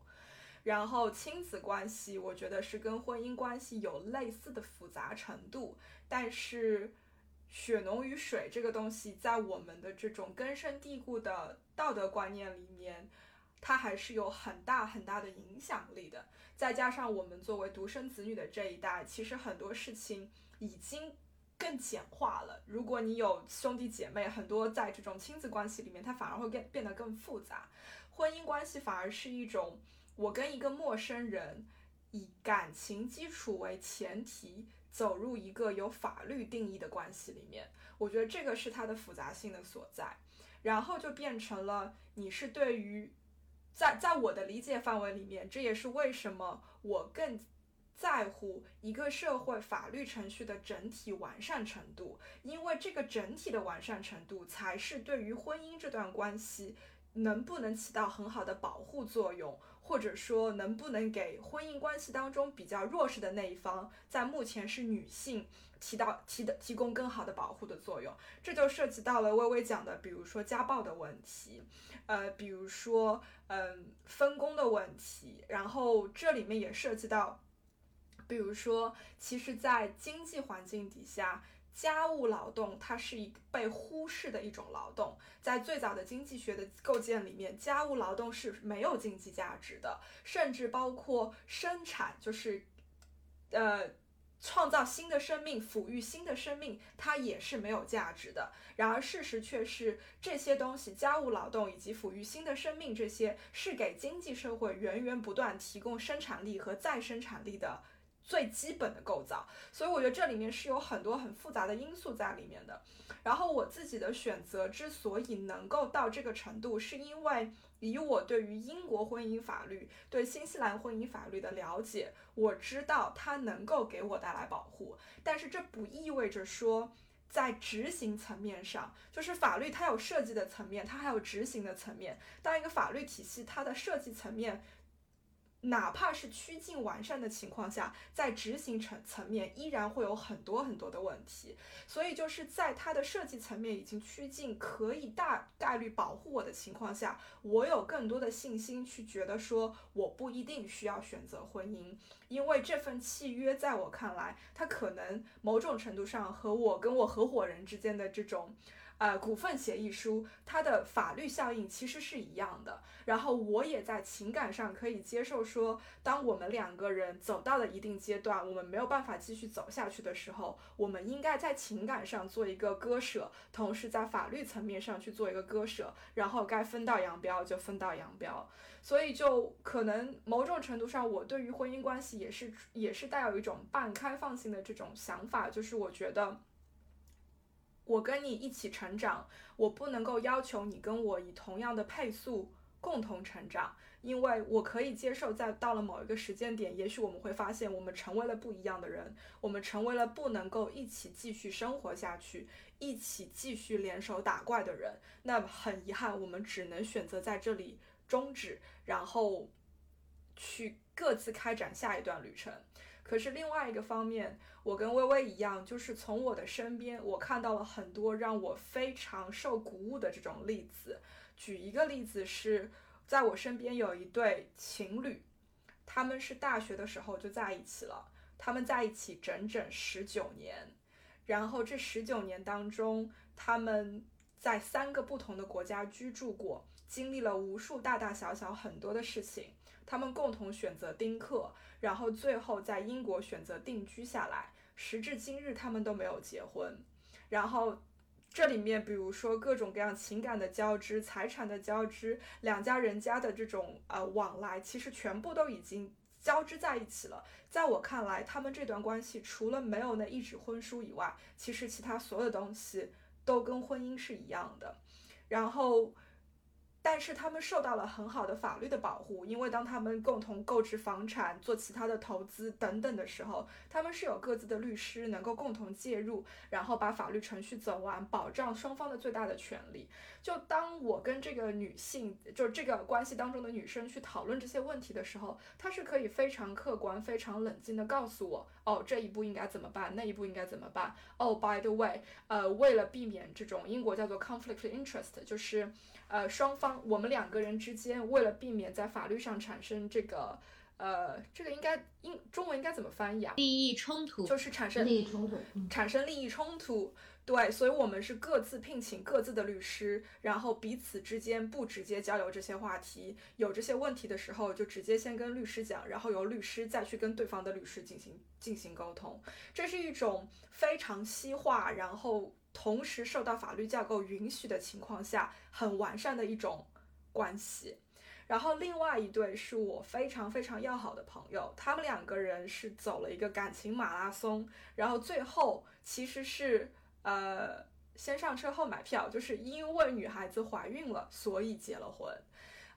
但在这个过程里面，他们这个马拉松情感的过程里面，我是 witness 了无数次，就是我见证了无数次那种争吵，是非常非常可怕。讲出来的话，你会觉得天呐，你脑子是被驴踢了吗？怎么会讲得出这种话的那种情况？然后绕了一大圈，吵了可以两三个月之后，回到终点，也是他们的起点。其中一个人会说，虽然吵了这么多，虽然讲了这么多，但是我发现我依然非常的爱你，所以我希望可以跟你继续下去。如果愿意的话，我们能不能坐下来好好的去聊这件事情，然后重新再去复盘，去分析我们为什么会有过去的这样子一个争吵？他们两个人之间有那张纸吗？他们大概有七年的时间是没有那张纸的，但是。他们的那个契约精神一直都是在的，而且不是靠那一张纸来约来那个来约束的。我我觉得这种力量其实是让我非常钦佩的。就是之前 Coco 讲到的，带来安全感的前提下，彼此都有一个比较低的试错成本，这是婚姻可以带来的。但是反而在这两对人身上，我看到了在没有婚姻的情况下，他们依然有那种充分的安全感，然后去勇敢的和对方磨合。这个经历让我觉得非常的 impressive。嗯，我觉得非常有意思，可能这跟法律环境有关吧。就是梁爽先回应一下。其实我我自己就其实之前讲的都是我对于婚姻的态度嘛。其实我对于整个如果说就是所谓的社会婚姻，或者说 in general 大方向上婚姻的态度，我觉得婚姻不会消失，就它永远都会是一个选择。但是我觉得大家对于婚姻所赋予的东西会越来越少，就大家赋予婚姻的意义会越来越少，而我觉得婚姻会越来越不不成为一个主流的选择，这个是我自己的一个想法。我自己其实就觉得说，呃，其实我并不是说像，呃，就是 Coco 姐讲那样，就是我不觉得说每一段婚姻都不幸福，或者每一段婚姻都是女性付出一定大于男性，或者一定一定付出的代价要高于收益。我觉得从现在社会大环境，现在社会对男女关系的定位，现在社会男性愿意在婚姻和亲密关系里面投入的成长，和女性愿意在婚姻和亲密关系里面投入的成长，我觉得是完全不一样的。这个社会的大环境导致了。在大部分的情况下，大概率女性付出的代价要高于收益，所以我觉得，呃，我身边其实也有非常多案例，就是女性可能付出的更少，男性付出的更多。但是我觉得从大环境来讲，我觉得我可能不会鼓励大家去走入婚姻。但是从我自己个人的角度来讲，就是你我我既清楚说我在婚姻里面要付出什么，能得到什么，我但是我依然会选择进入婚姻，是因为我自己其实对于婚姻或者说对于爱情是有浪漫化的想法的。就是我能够把所有的利益理清楚，但是我依然会有就是脑热的那一瞬间，觉得我要这跟这个人一辈子，而我觉得那个瞬间是值得珍惜的，那个瞬间就可能是我想要和他领证的那一个瞬间，这就是我觉得是我自己对我自己个性非常的清楚，而且我觉得我会选择婚姻的一个原因是，就是可能就我可能是一个相对来讲会呃比较比较任性，或者说比较愿意随着自己性子走的一个人，那如果对我来说如果没有那个。契约去约束我，或者说对我来说说分开就是就是可能我今天说分开，明天就可以不见这个人这么的简单干脆的话，我可能不会下那么大的心力去和一个人经历七年，就像陈晨姐她的朋友一样，经历七年的磨合，我可能在中间就会退缩了，我就会觉得说这不值得。但是我觉得当我决定走入走入婚姻那一瞬间的时候，我其实把我想要和这个人永恒的那个想法给怎么呃某种程度上把它给。冻结起来了，并且这个冻结的这个想法能够支撑我在和这个人建立亲密关系里面再坚持多一段时间。我觉得这个可能是我自己想清楚说为什么婚姻对我来讲是有意义的。但是我觉得我可能没有办法讲说我鼓励大家去进入婚姻，因为说真的，我从看社会大环境来看，我对婚姻总体也是呈悲持悲观态度的。我觉得女孩子如果没有想好自己的付出和得到，我觉得盲目的走入婚姻并不一定是一个好的选择。嗯嗯，柴怎么看呢？就是因为我们都提到了，就是婚姻它现在就是它的意义和功能是什么？因为呃，原来就是如果我们从婚姻制度由来来讲，就是嗯，很多在就是过去在这个社会的严格当中，婚姻是呃很多时候是因因为获得性的这个渠道，获得嗯这个经济的。呃安全感和保障的渠道，以及共同养育子女。如果比如说像呃现在其实欧洲社会已经非常成熟了，刚才陈晨有介绍过一整套的这个法律制度去确保婚外的这个亲密关系它赋予的权利。其实这个跟我们上次跟于洋聊的那一期，就是说在呃谈恋爱的过程中，在婚姻之前的这个关系有哪些是需要用契约制来去界定的？那哪些是就是 政府需要去去干涉的部分？就是现在法律没有保护到的。其实这是一个，其实今天的这个反而是我们上期爱情中的算法经济学的，也是一个这个非常好的一个回应吧。就是说，其实欧洲已经在做这方面的这个制度性的改革。那你怎么去看待这个问题？就是可能我作为一个就是婚姻的一个就是怀疑论者，其实并不是因为我认为婚姻一无是处，我只是觉得婚姻在历史上它赋予的这些功能，在我们现在这个时代已经呃，我们需要赋予是婚姻现新的意义吧。如果我们还选择婚姻的话，因为我觉得它历史上承载那些功能已经越来越式微了。Over to 柴啊，我们刚刚说到呃，关于婚姻的功能以及它的意义，其实回到嗯最初的定义，我想厘清一个就两个定义之间的关系，呃，有有人相伴和拥有一个终身伴侣，依然是我非常非常呃看好，或者说我觉得意义很重大的一件事情，而。婚姻关系是在社会的架构下的一个呃契约，比如说它有法律的约束等等，所以我觉得这两件事情是不一样的。我的总体看法跟晨晨有点像，就是首先就像我刚刚说的，有人相伴是一件非常美好的事情，如果能够是呃成为终身伴侣则更好。但是两个人其实最好是因为爱结合到一起，但是。又不光只有爱，可能在婚姻之前呢，我想的更多的也是像梁爽一样，我也是一个浪漫化的想法。我觉得两个人一定要有爱在一起，这当然很重要。但婚姻经历了十年婚姻，我发现。这种终身伴侣当中，还有一些目前婚姻制度所承载的一些职能，作为终身伴侣也可以去承载的。比如说刚刚微提到的性，也包括经济。我我之前提到经济的这个利益共同体也很重要，就是两个人互相怎么样去支支持，还有社会关系，以及更重要的，因为我们现在的社会环境可能温饱不再是一个呃比较难以解决的问题，那更多的可能大家从这个马斯洛的需求来看，我们。关于个人的成长，在这里面也很重要，就像两个植物一样，怎么怎么一起去成长。那这些其实都是我们刚刚提到的这个功能的呃范畴里面。但是我认为这些事情都是两个人的关系或者说伴侣关系就可以去承载的，而不是婚姻制度。就像两个人搭建了一个小的王国，就是你们你们双方要对这个王国的。治理和发展啊，有一定的责任。同时，你们当当中会有不同的分工，以及有有一个有机的关系，让他共同去成长。但我说了这么多，这恰恰是我为什么反对婚姻制度，或者对婚姻制度持一个消极态度，就是因为目前的婚姻制度呢，它没有弹性。它有点像，我不知道这样比喻对不对。它有点像你们在共同治理这个王国的时候，它实行了一种暴政，就是它这个暴政就是你一旦怎么样了，我就会怎么样，就是它会把一个原本嗯很很社会社会化很人在人性的层面很高级的一种这个吸引关系，变得相对的机械化，不够自由，也不够有生命力。所以呢，嗯，我特别。印象深刻的是晨晨之前讲的他的那个两个两对朋友的例子，啊，我觉得在我自己的经验里面，我觉得我跟我先生能够有一定的呃克服，有一定的达成的默契。其实，嗯，婚姻制度可能在眼下起到了一定的作用，但我觉得核心也不是婚姻制度的作用。如果说我们没有这个智库，但是双方的吸引力。或者说双方共同的决心和意愿也也足够强烈的去往前推进的话，我觉得社会的文明可能才更进了一步。但我也不知道说清楚了没有，这目前是我的想法。嗯，特别喜欢柴说的这个，陈晨回应一下吧，就是对你是不是深以为然？嗯，我是的。然后我在想，其实，嗯，柴跟我的经历不一样，但是我们两个人对于有质量的。关系的追求其实是一样的，所以我们有某种程度上已经是 look beyond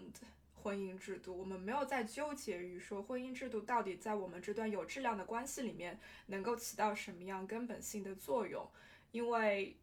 真正的有关系、有质量的关系，它取决于双方，就是在关系里的这个双方。最近我遇到了一件事情，让我重新在思考，就是说，除了婚姻制度，除除了这种伴侣关系以外，其实友情对于我的影响跟作用是非常非常大的。这个也是因为我一个人来英国十几年，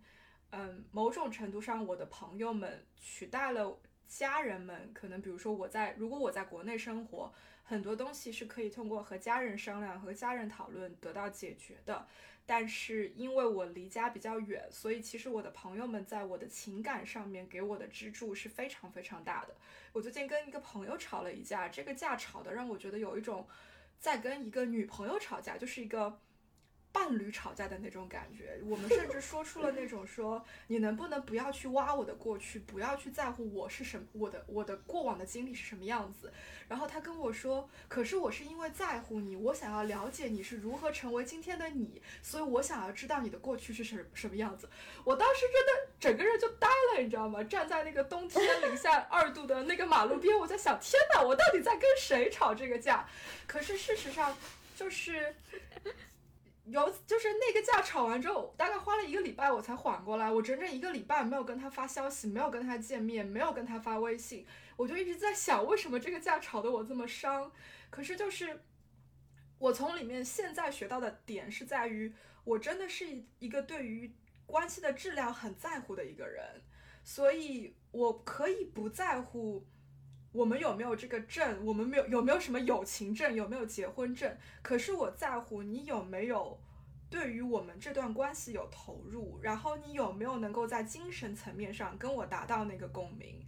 就也许我可以比较现实的说。所有能够用钱解决的问题都不是问题，所以什么做饭的问题、洗碗的问题、谁来打扫的问题，我们家现在那个热水器是坏的，我我男朋友一点都没有想要去修的意愿，因为他觉得很烦，然后要去看说明书去学习。我想好嘛，那我礼拜一给那个热水器的公司打电话就可以了，因为这个是可以用钱解决的。可是我在乎的是，当我经历低谷的时候，当我觉得不舒服的时候，你能不能在情感上给我那个支撑？然后幸运的是，我的男朋友是可以给我那个支撑的那个人。所以这也是为什么我觉得我对这段关系非常的 commit，因为刚好在情感上的这种需求我们是契合的。举个细节的例子来讲，我们在一起大概半年的时候，我的事业发生了很大很大的变故。就我们公司经历了几个连击，就是二连击、三连击的那一种，我损失了非常非常信任的这种事业伙伴，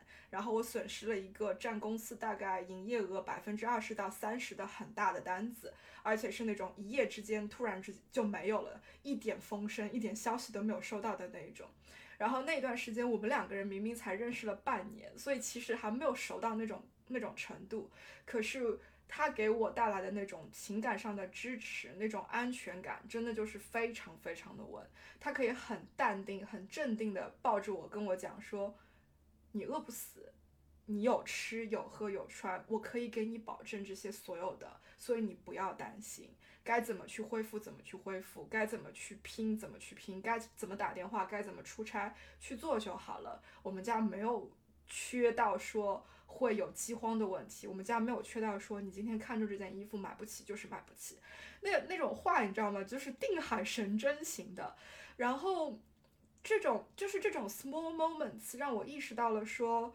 我们有那张证重要吗？不重要。我们是在一段婚姻关系里吗？其实我们不是。但是那种精神上的支撑已经到了那个点，哪怕我们只认识了半年，他能够讲得出这样子的话，给我这样子的安全感，我就敬他是条汉子。我就觉得这个人是值得我可以跟他继续磨合下去，然后去经经历更多的问题的。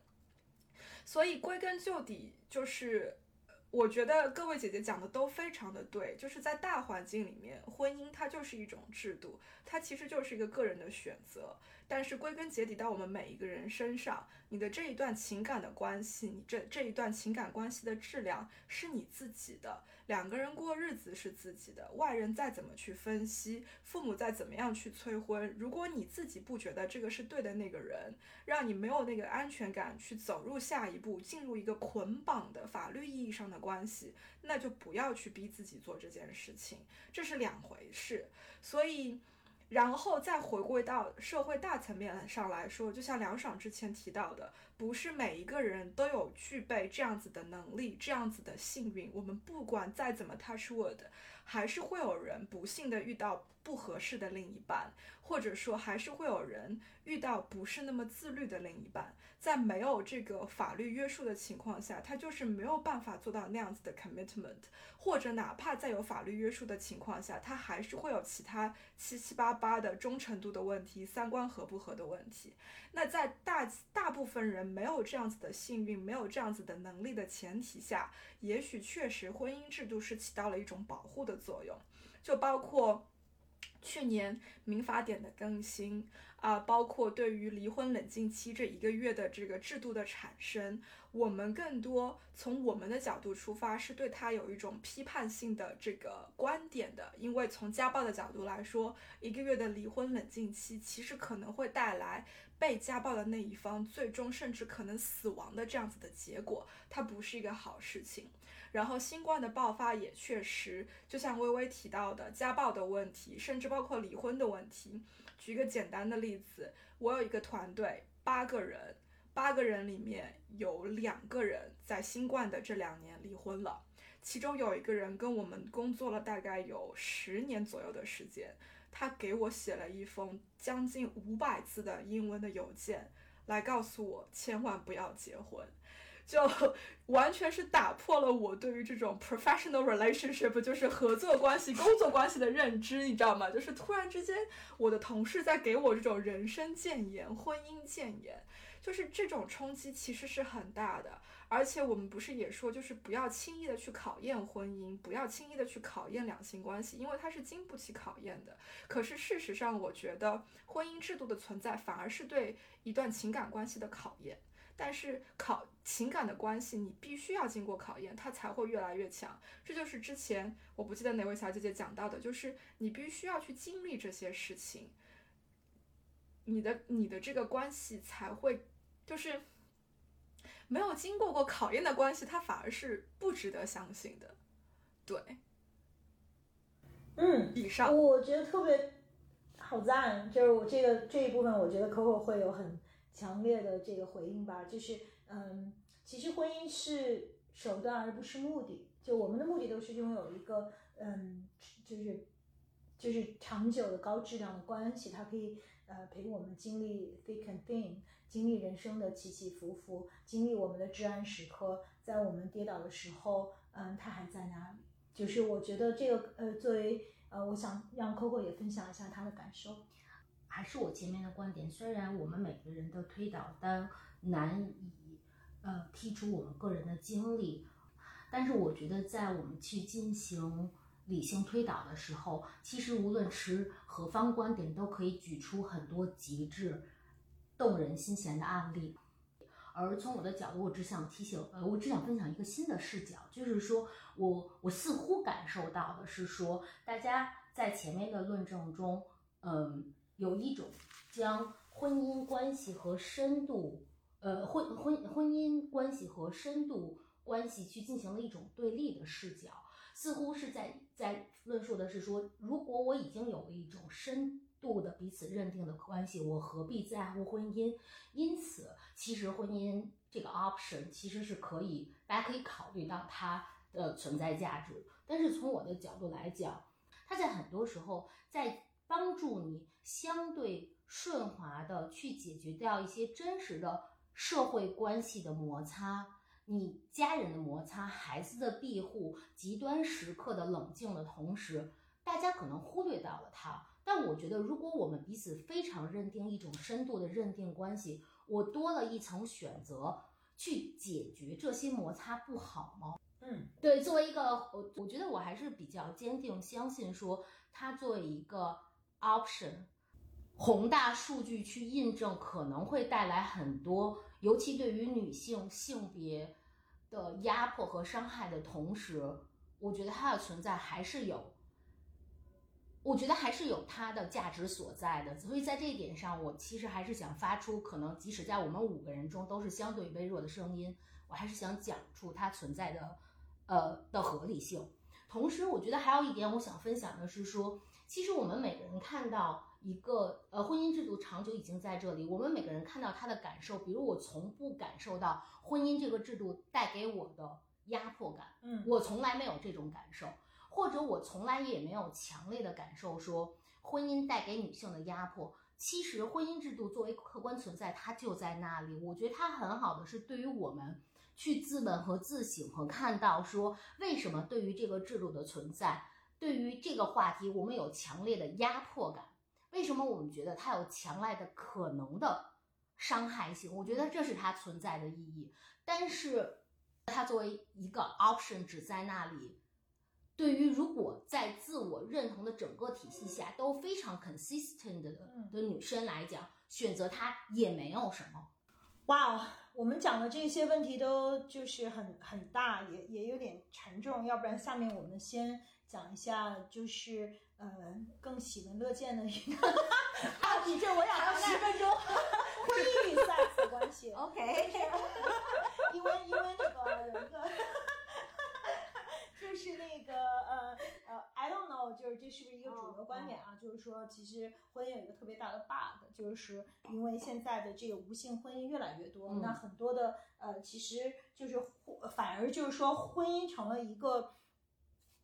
性的 curse。嗯。就好像就很多亲密关系在婚姻之前都还蛮好的，然后嗯，在婚姻之后大家长久在一起就有一种生理上的厌倦。其实这个是就是说在我们基因里面被写明的吧，就是有各种呃 research 去讲这件事情，比如说男女之间的这种呃肉欲的这种性爱的激情，它在呃十八个月之后就会呃消退，甚至就是说在第十五次性爱之后啊、呃它就开始在消退了。那其实婚姻之中最大的消磨，我觉得在很多时候都是因为这个出轨的问题。那出轨的问题其实是因为跟很大大程度上跟这个性有关。那就是也有一种说法，就是说。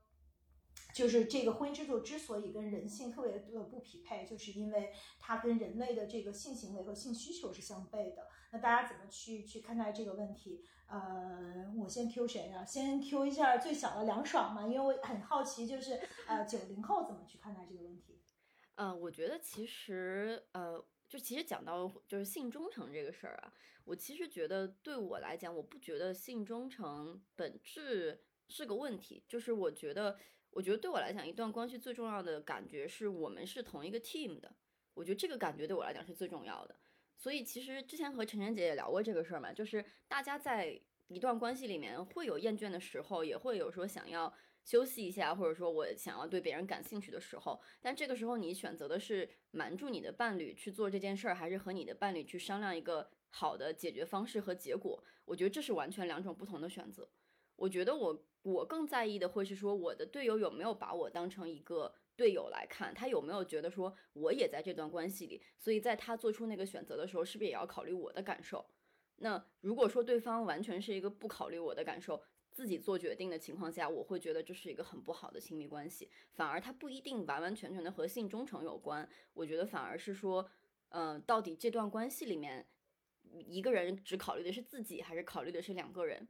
我觉得确实存在这个问题，就是呃，性的吸引力是在一定程度上是会消退的。但是其实你仔细去想的话，那就意味着你和每一个人的关于性的吸引力都会消退。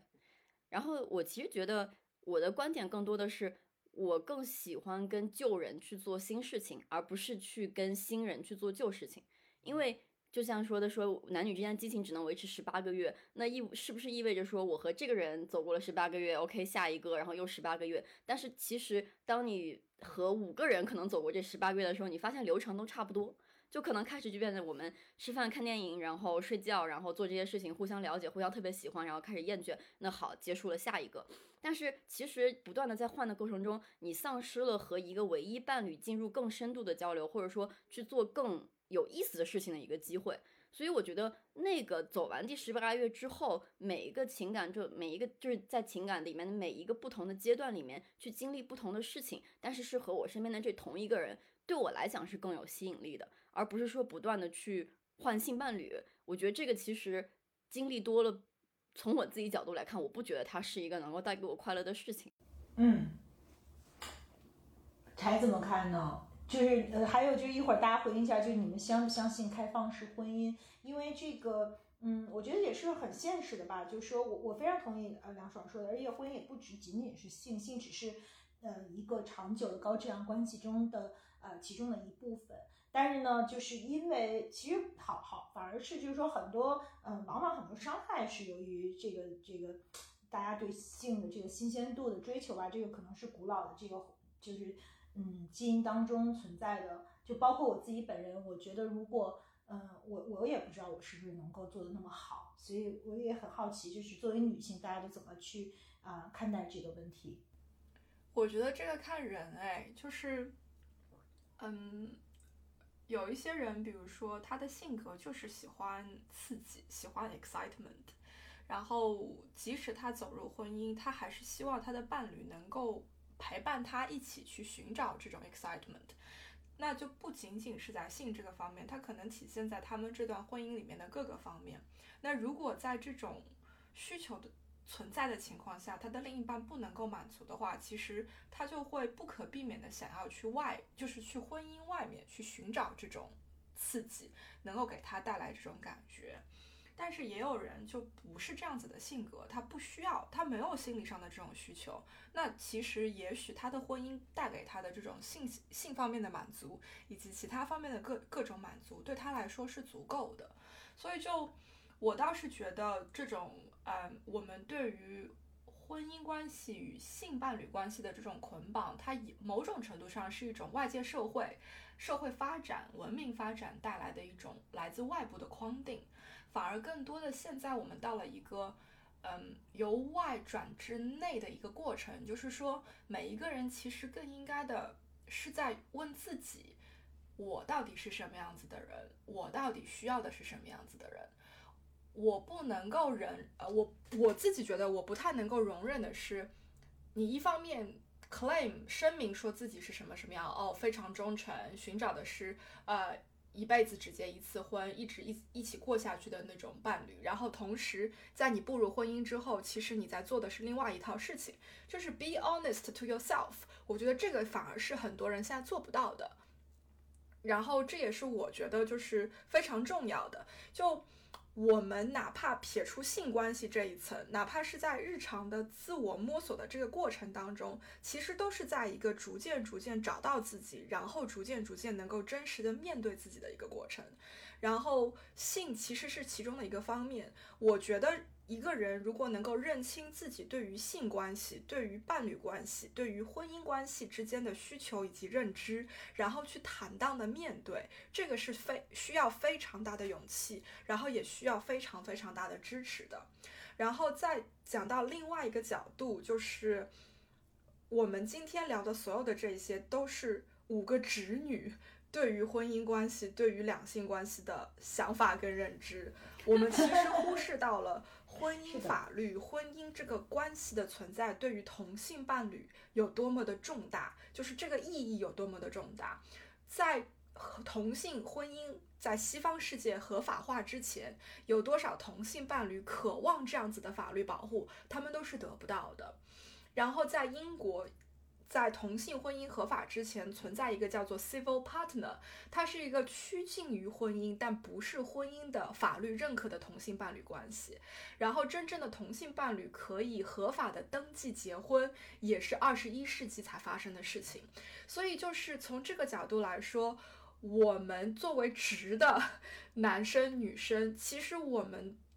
我们面临的纠结，我们面临的挑战。比那些弯的男生女生来说，已经容易很多了。他们不仅要突破的是一个认识自我、面对自我，然后让这个世界接受自我的一个过程，同时他们还在不停的争取在法律上得到和异性伴侣同等的这种保护、同等的这些权益。所以，我觉得这可能是另外一个角度去诠释婚姻法律吧，就是说。我们再怎么诟病他，他其实还是对这个世界的其他的人，其他我们不一定接触得到、我们不一定经历得到的人，提供了合适的、合适的这种保护，合适的这种屏障。然后同时回归到性这个话题来说，我觉得它是一个个人对于自我认知的，呃，了解、接受，然后。自呃非常融洽的自处的一个过程，然后如果你能够勇敢的在短时间内也好，长时间内也好走完这个过程，然后坦诚的去跟自己的另一半、跟自己亲密的这个人公开，然后去共同面对这个事实，那我觉得这是我会比较 respect，我会非常非常尊敬的一个一种呃。achievement，对，我非常同意晨晨姐说的。对对，因为也有就是一种说法，就是说未来的现代的婚姻，它提供了很多很多种不同的形式和可能性吧，包括啊这种复合式家庭，每个人都结婚离婚很多次，那他们的子女都是来自不同的婚姻也好，同性婚姻也好，开放式婚姻也好，甚至是就是现在大家也提出了，就是说有一些为婚姻为什么需要是一一两个人之间的呃呃这个约定呢？那能不能是？嗯，三个人之间，或者甚至是更多人之间的一个呃约定，它都提供了无限的这个，就是在平权运动呃到达今天，就是呃关于就是生命对自由的追求，对选择的追求，那大家是不是会觉得说，呃，如果未来的婚姻它应该是一个多元化的选择呢？嗯，现现在就是在呃，请柴先回应一下。嗯，我回复 三点，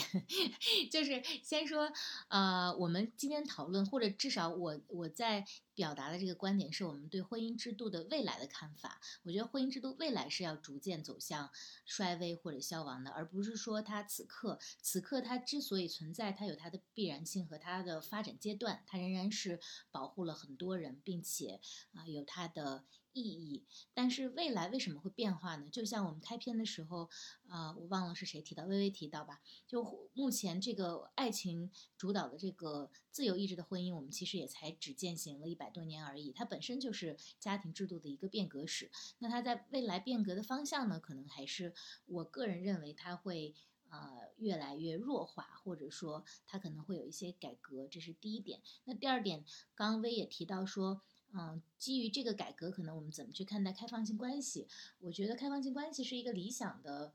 状态，但是它至少在目前的情况下，在多数人的实践当中，应该是纸上谈兵。因为，嗯，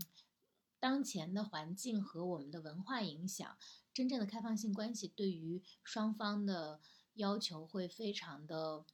呃，特殊。所以我觉得它就是。可可行性并不是特别高，但是它这个理论还是相对比较理想。然后再说说，我等了很久说喜闻乐见的 这一部分，所以你们你们讲的时候，我对我已经在发呆了。我说啊，要讲这个活色生香的部分，就是可能嗯。梁爽和晨晨还比较小，等你们到了我们这个年纪就知道，刚刚薇讲的这个状态是一个常态。这个，因为去去年还是今年有一个很火的梗，就是那个吴彦祖在他的 ins 上说，什么什么问到他怎么，他说 lack of use，就连他自己都这个缺乏使用，那就是你想想是吴彦祖哎，男男神哎，所以这个在婚姻当中是一个。啊，你说的是他那个抛了他那张净裸照，然后说他老婆第一眼看到他就然后他就就就有人问他，反正他说什么他就说这个缺乏使用嘛。然后，呃，所以就包包括大家老吐槽说张雨绮美艳不可方物，也这个遭遇了她丈夫的出轨等等。那这这的确是一个现状。但我刚刚也在想，是不是因为呃，其实。前些年，五十年前、一百年前，人类的婚姻相对较为稳定，是因为那时候大家的性质量比我们现在要高一些呢。就现代人的这个性质量集体下降。嗯，对对呀，现代人的这怎么说呢？快快说没有，你们看。我怎么觉得是反过来的呢？就从各种各种数据上来看，现在人的这个性质量好像你你你们没有看到大量的文章说九零后是全全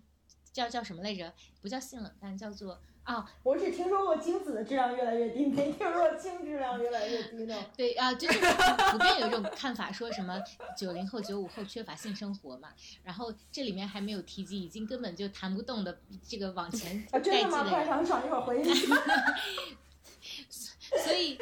呃，所以我觉得这也是一个问题。然后由性导致的说性忠诚也好，还是说性缺乏也好，还是说这个出轨的问题也好，这个其实。嗯，这个是绕不开的一个一个问题。那就我自己比较粗暴的观点，那这就是恰恰说婚姻关系可能缺乏它的弹性的一部分，因为我觉得你没有办法啊，这个是我刚跟我先生认识的时候，他惊世骇俗的一个观点，让我当时特别的愤怒。但我现在逐渐也理解了，就是说你没有办法完全找到百分之百匹配的匹配你个人所有各方面需求的那个人，所以呢，你不你最好不要把你的所有诉求都放在这个你的伴侣身上。否则的话，会压得对方喘不过气来，导致这个关系的破裂。嗯所以我是想，我就像我刚刚提到的，如果你们俩治理的这个王国里面既有爱啊、性、社会关系、利益啊、呃经济利益等等的话，那你是不是也需要去权衡一下呢？哪些部分很重要？比如说，对于我来说，双方的共同成长非常的重要，那社会关系和经济的互相支持也非常重要，情感支持也特别重要。那么性是不是可以把它放的再次要一点？我只是举个例子，不光是性了，就是你可能每个人需要有一个自己的排序，然后有所取舍，然后呢，舍掉的部分怎么去用其他合理、合法且不伤害对方的方式来去解决，可能是一个需要 探索的方向吧。这就是我的观点。嗯嗯，嗯，请我还是要请梁爽回应一下关于九零后性生活质量的这个问题。我们大为讶异。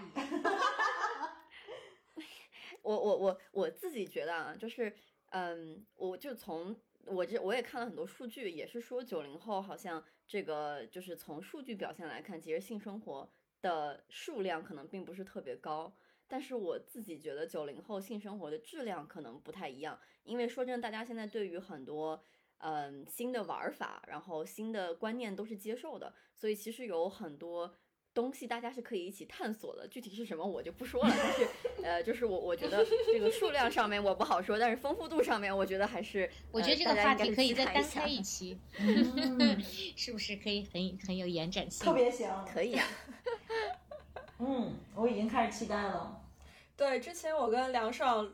录过一期，就是讲呃海外这个约会的事情，就怎么样在这种约会软件上面找人。然后其实蛮重要的一个点就是，呃，在西方这边你约会的话，性这件事情是发生的很早的，就你可能见这个人只见了两三面，就一定会上床，因为在这边的两性关系里面，其实性的质量是很重要的。所以就是就是讲到这个排序的问题，就就在于你在这个关系里面在寻找的是什么。所以我觉得还还挺奇妙的，就是我个人来说，这个点对我来说很重要，我非常的 care。然后如果我的另一半不能够在这个方面给我满足，那其他的方面再怎么满足，我觉得我也不会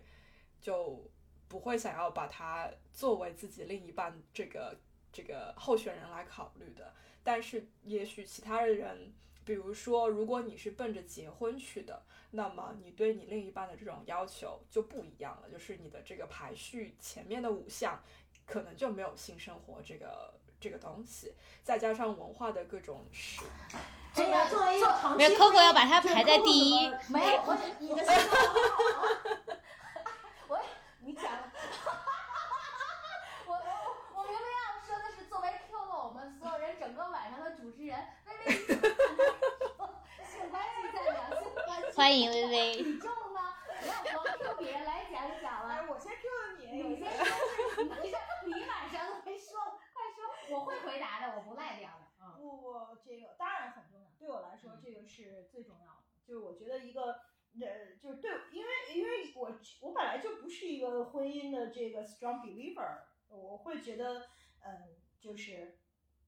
呃，亲密关系就是性是呃非常非常重要的。就是，而且性其实也不仅仅是性本身嘛，就是它是两个人之间一种，嗯、非常非深刻的一种连接方式。就是，嗯，我觉得那种那种连接是我们在最本能的那种对于亲密的需求，对于爱的需求。对，这这个就是两性关系里面独有的元素。如果没有性一个关系，sorry，对，要不然跟女朋友就是你所有，就像柴说的，就是你这个需求，呃，那我们不能够让一个亲密关系承载所有的需求。那很多需求其实我在女朋友身上都得到了，知识的，包括那种彼此的信任，彼此在就是我们即便是经历人生至暗时刻，我们彼此那种。呃，依托我们呃过年过节做美在美好时光的那种彼此的陪伴，其实我觉得，那其实我在友谊中得到的太多了。那我在亲密关系中到底要什么？就是对我来说，可能那这一部分真的是非常非常核心的。嗯，那那我我也回应一下，首先就是我我觉得，呃，在准备我们这一期之前，其实 我要开始先说一下严肃的话题，好不好？为什么听到让谁吱吱的笑？想说就是呃，我我我这要录这一期，我听了顾恒老师他整个在得到上的一个专题叫《众生说春》，其中他有一段话一直在我心中是有很大的震荡，就是他在讲说，我们人类不仅有性繁，我们人类不仅是有性繁殖的物种，更是社群性的物种。我们的快乐需要被另一个人赐予，我们的人性需要被另一个人唤醒，我们的良知需要被另一个人呃证成。对抗无聊和厌倦，不仅需要我们拿出当年对抗压抑和禁忌时同样多的勇气，我也同样需要另一个人携手前行。这段话对我来说是特别震荡的。然后回到微微刚才特别 specific 的问题来讲，我想说我是很幸运的一个人。的确，好的婚姻关系，我需要说你在你在知识上和你的伴侣其实有同频的成长。那么如果你在我我觉得就是我们在所有的维度上同频成长，都是我我觉得那个是让我们在这条路上走得更加的快乐和幸福的一个部分。正确，真正确。对，好吧。对对，又有一颗八卦的心，永远。那个，其实时间也差不多了，要不然我们就打一圈，就让大家再呃说一下，就呃我们今天的分享里面，你们觉得还没有讲到的，呃呃关于婚姻，关于。关于婚姻中的性，关于婚姻中的承诺，关于婚姻中的需求。那刚才我觉得跟我分享那一段也特别的美好。那我们从呃晨晨开始，嗯，我觉得今天聊的特别开心。然后呃我们有一种貌合神离的过程，但是其实精髓上，我觉得 走完了这个过程之后，我们还是比较一致的。嗯，我自己的感觉是这个样子，就是。不管你选择相不相信婚姻，不管你是在你人生的哪一个阶段走入婚姻，其实你不应该放弃的是对自己的一个了解，以及让自己成长的一个过程。然后，当你在这个过程当中，如果选择走入了婚姻，那么希望 Touch Wood 对方那个人是和是可以和你共同走过这个过程，帮助你去更好的了解你自己，然后共同成为磨合成一个很好的 team。但是如果你在这个成长的过程当中，像我一样，并没有找到那一个帮助你和你一起成长的另一半，也没有必要去放弃或者怎么样。其实更多的是继续成为更好的你自己，然后在你找到那一个让你愿意 commit 有一个高质量的感情的基础上的这个对象，那么如果你们选择共同做出这个选择，走入婚姻，不要把它作为一个。终点，它其实是下一段旅程的一个起点吧。然后嘛，就是无非就是老生常谈啦。我觉得是 slightly open 和二十哈三十都在想要传递的一个信息，就是说，不要放弃一种 critical thinking 思辨性思考的这种能力，也不要人云亦云的认为说，哦，大家都在催婚，大家大家都在结婚，我是不是也就应该去做这个事情？肯定不是。我们今天用。七零八零九零后的各各位有魅力的女性，充分的证明了，就是哪怕我们比如说经历相似，呃，成长的背景环境相似，我们其实各自依然有着自己的想法，而且对这些想法是笃定的。这是我们自己人生的阅历，这也是我们自己去做出的选择。以上。我也分享一下，梁双。我觉得我自己想分享的就是，我觉得首先爱情和婚姻对于现代女性来讲都是特别特别难的一个话题。之所以我说难，其实并不是说我们做的不好，我们已经做得很好了，我们已经在足够努力了。我之所以说这个事情难，是因为呃，这个事情其实不是我们光在影响它，它背后有更大的社会文化在影响我们的选择。所以我觉得，就是当我们遇到问题的时候，可能先不要先苛责自己，而是给自己吃一颗定心丸，说这本来就是很难的事情，我遇到问题是很正常的，不管是爱情也好，婚姻也好。然后其次，我觉得可能就是社会给了我们很多东西，然后其实我们的对于很多事情的看法和观点，在我们的。在我们的就社会给我们的意识，其实先于我们的观点形成的，所以它已经在影响我们了，我们才形成了我们的观点。只是当我们遇到问题和困难的时候，可能可以重新回去看一下我们的观点和我们真正所坚持的东西是不是一样的，是不是有一些价值的观或者有一些社会强加给我们东西需要我们去调调整。然后其次，我觉得。呃，就是婚姻和爱情大环境是大环境的事情，我们终究来讲是做的是一个对于个人幸福的一个很个人的选择，所以我觉得我也非常同意晨晨姐说的，我觉得每一个女性站在这个社会的十字，站在这个历史的十字路口上，都应该去想说，对于婚姻，对于婚姻这件事情，我付出的是什么？我在里面的诉求是什么？呃，我能得到的东西是什么？我能够妥协的东西是什么？然后我最需要的东西，我能不能给它排个序？然后我就肯定是没有。就是完完美的东西，我们不可能什么都要。那我们只能说，在我们平衡各个各个得失之后，去做一个最有利于我们的选择。我觉得，不管是选择不去进入婚姻也好，还是选择去进入婚姻也好，我觉得我们对于亲密关系的渴求都是一辈子的。那我觉得，只要说有利于我们达成最终和一个人完成深度连接，有一个好的亲密关系的一个目标，我觉得两个选择都可以有。嗯，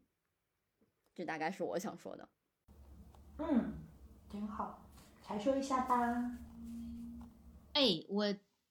好的，我先说呃，第一呢，婚姻制度今天的讨论，我们是关于它的趋势和未来。对于现行的婚姻和目前的呃法律保护的这个婚姻制度啊，我还是持尊重的态度。我们只是说跟着跟。据现在的这个社会发展，可能未来它的一个趋势，我们所持的观点。然后第二呢，就因为现在社会提供了非常多的这个啊便利和自由度，大家所以才能去做这些讨论。所以我特别想强调的就是，对于个体而言，婚姻可以有，也可以没有。更重要的是，婚姻是可以错的。就是，嗯，如果说你遇到了一段错的婚姻，你想去终止它也没有问题，这是时代赋予我们的一些好处，所以我们要去，呃，正确的去呃使用它。然后第三个呢，就是我们我刚刚提到的，就我们今天讨论的其实两个定义。我觉得婚姻和终身伴侣是两个概念，但终身伴侣仍然是非常美妙的一件事情，值得我们去追求。然后最后，我以我这两天微博上写的一段话。作为给大家的一个祝福吧，就是我眼里最好的爱情呢，是我与你走过千山万水，路途艰险坎坷曲折，看遍世间景象，生死错愕，悲欢离合，我们如此清晰的知道了彼此灵魂里所有的阴暗与光明。你知道我不是这世界上无瑕的人，我也知道你不是画里的。盖世英雄，可是我们仍然相爱，甚至正因为了解了你与我所有的孤独和软弱，我们才能更好的并肩，我们更相爱。那所有的勇气不是你给我的，而是因为我爱你，所以我给我自己的。嗯，真好，Coco。啊，我觉得大家分享的角度都非常好。然后补充一个角度吧，就是无论我们。呃，选择一段呃终身伴侣的关系，还是选择婚姻走进呃婚姻的关系，我对于我们和伴侣之间的相处，呃，我们都可以试图尝试着用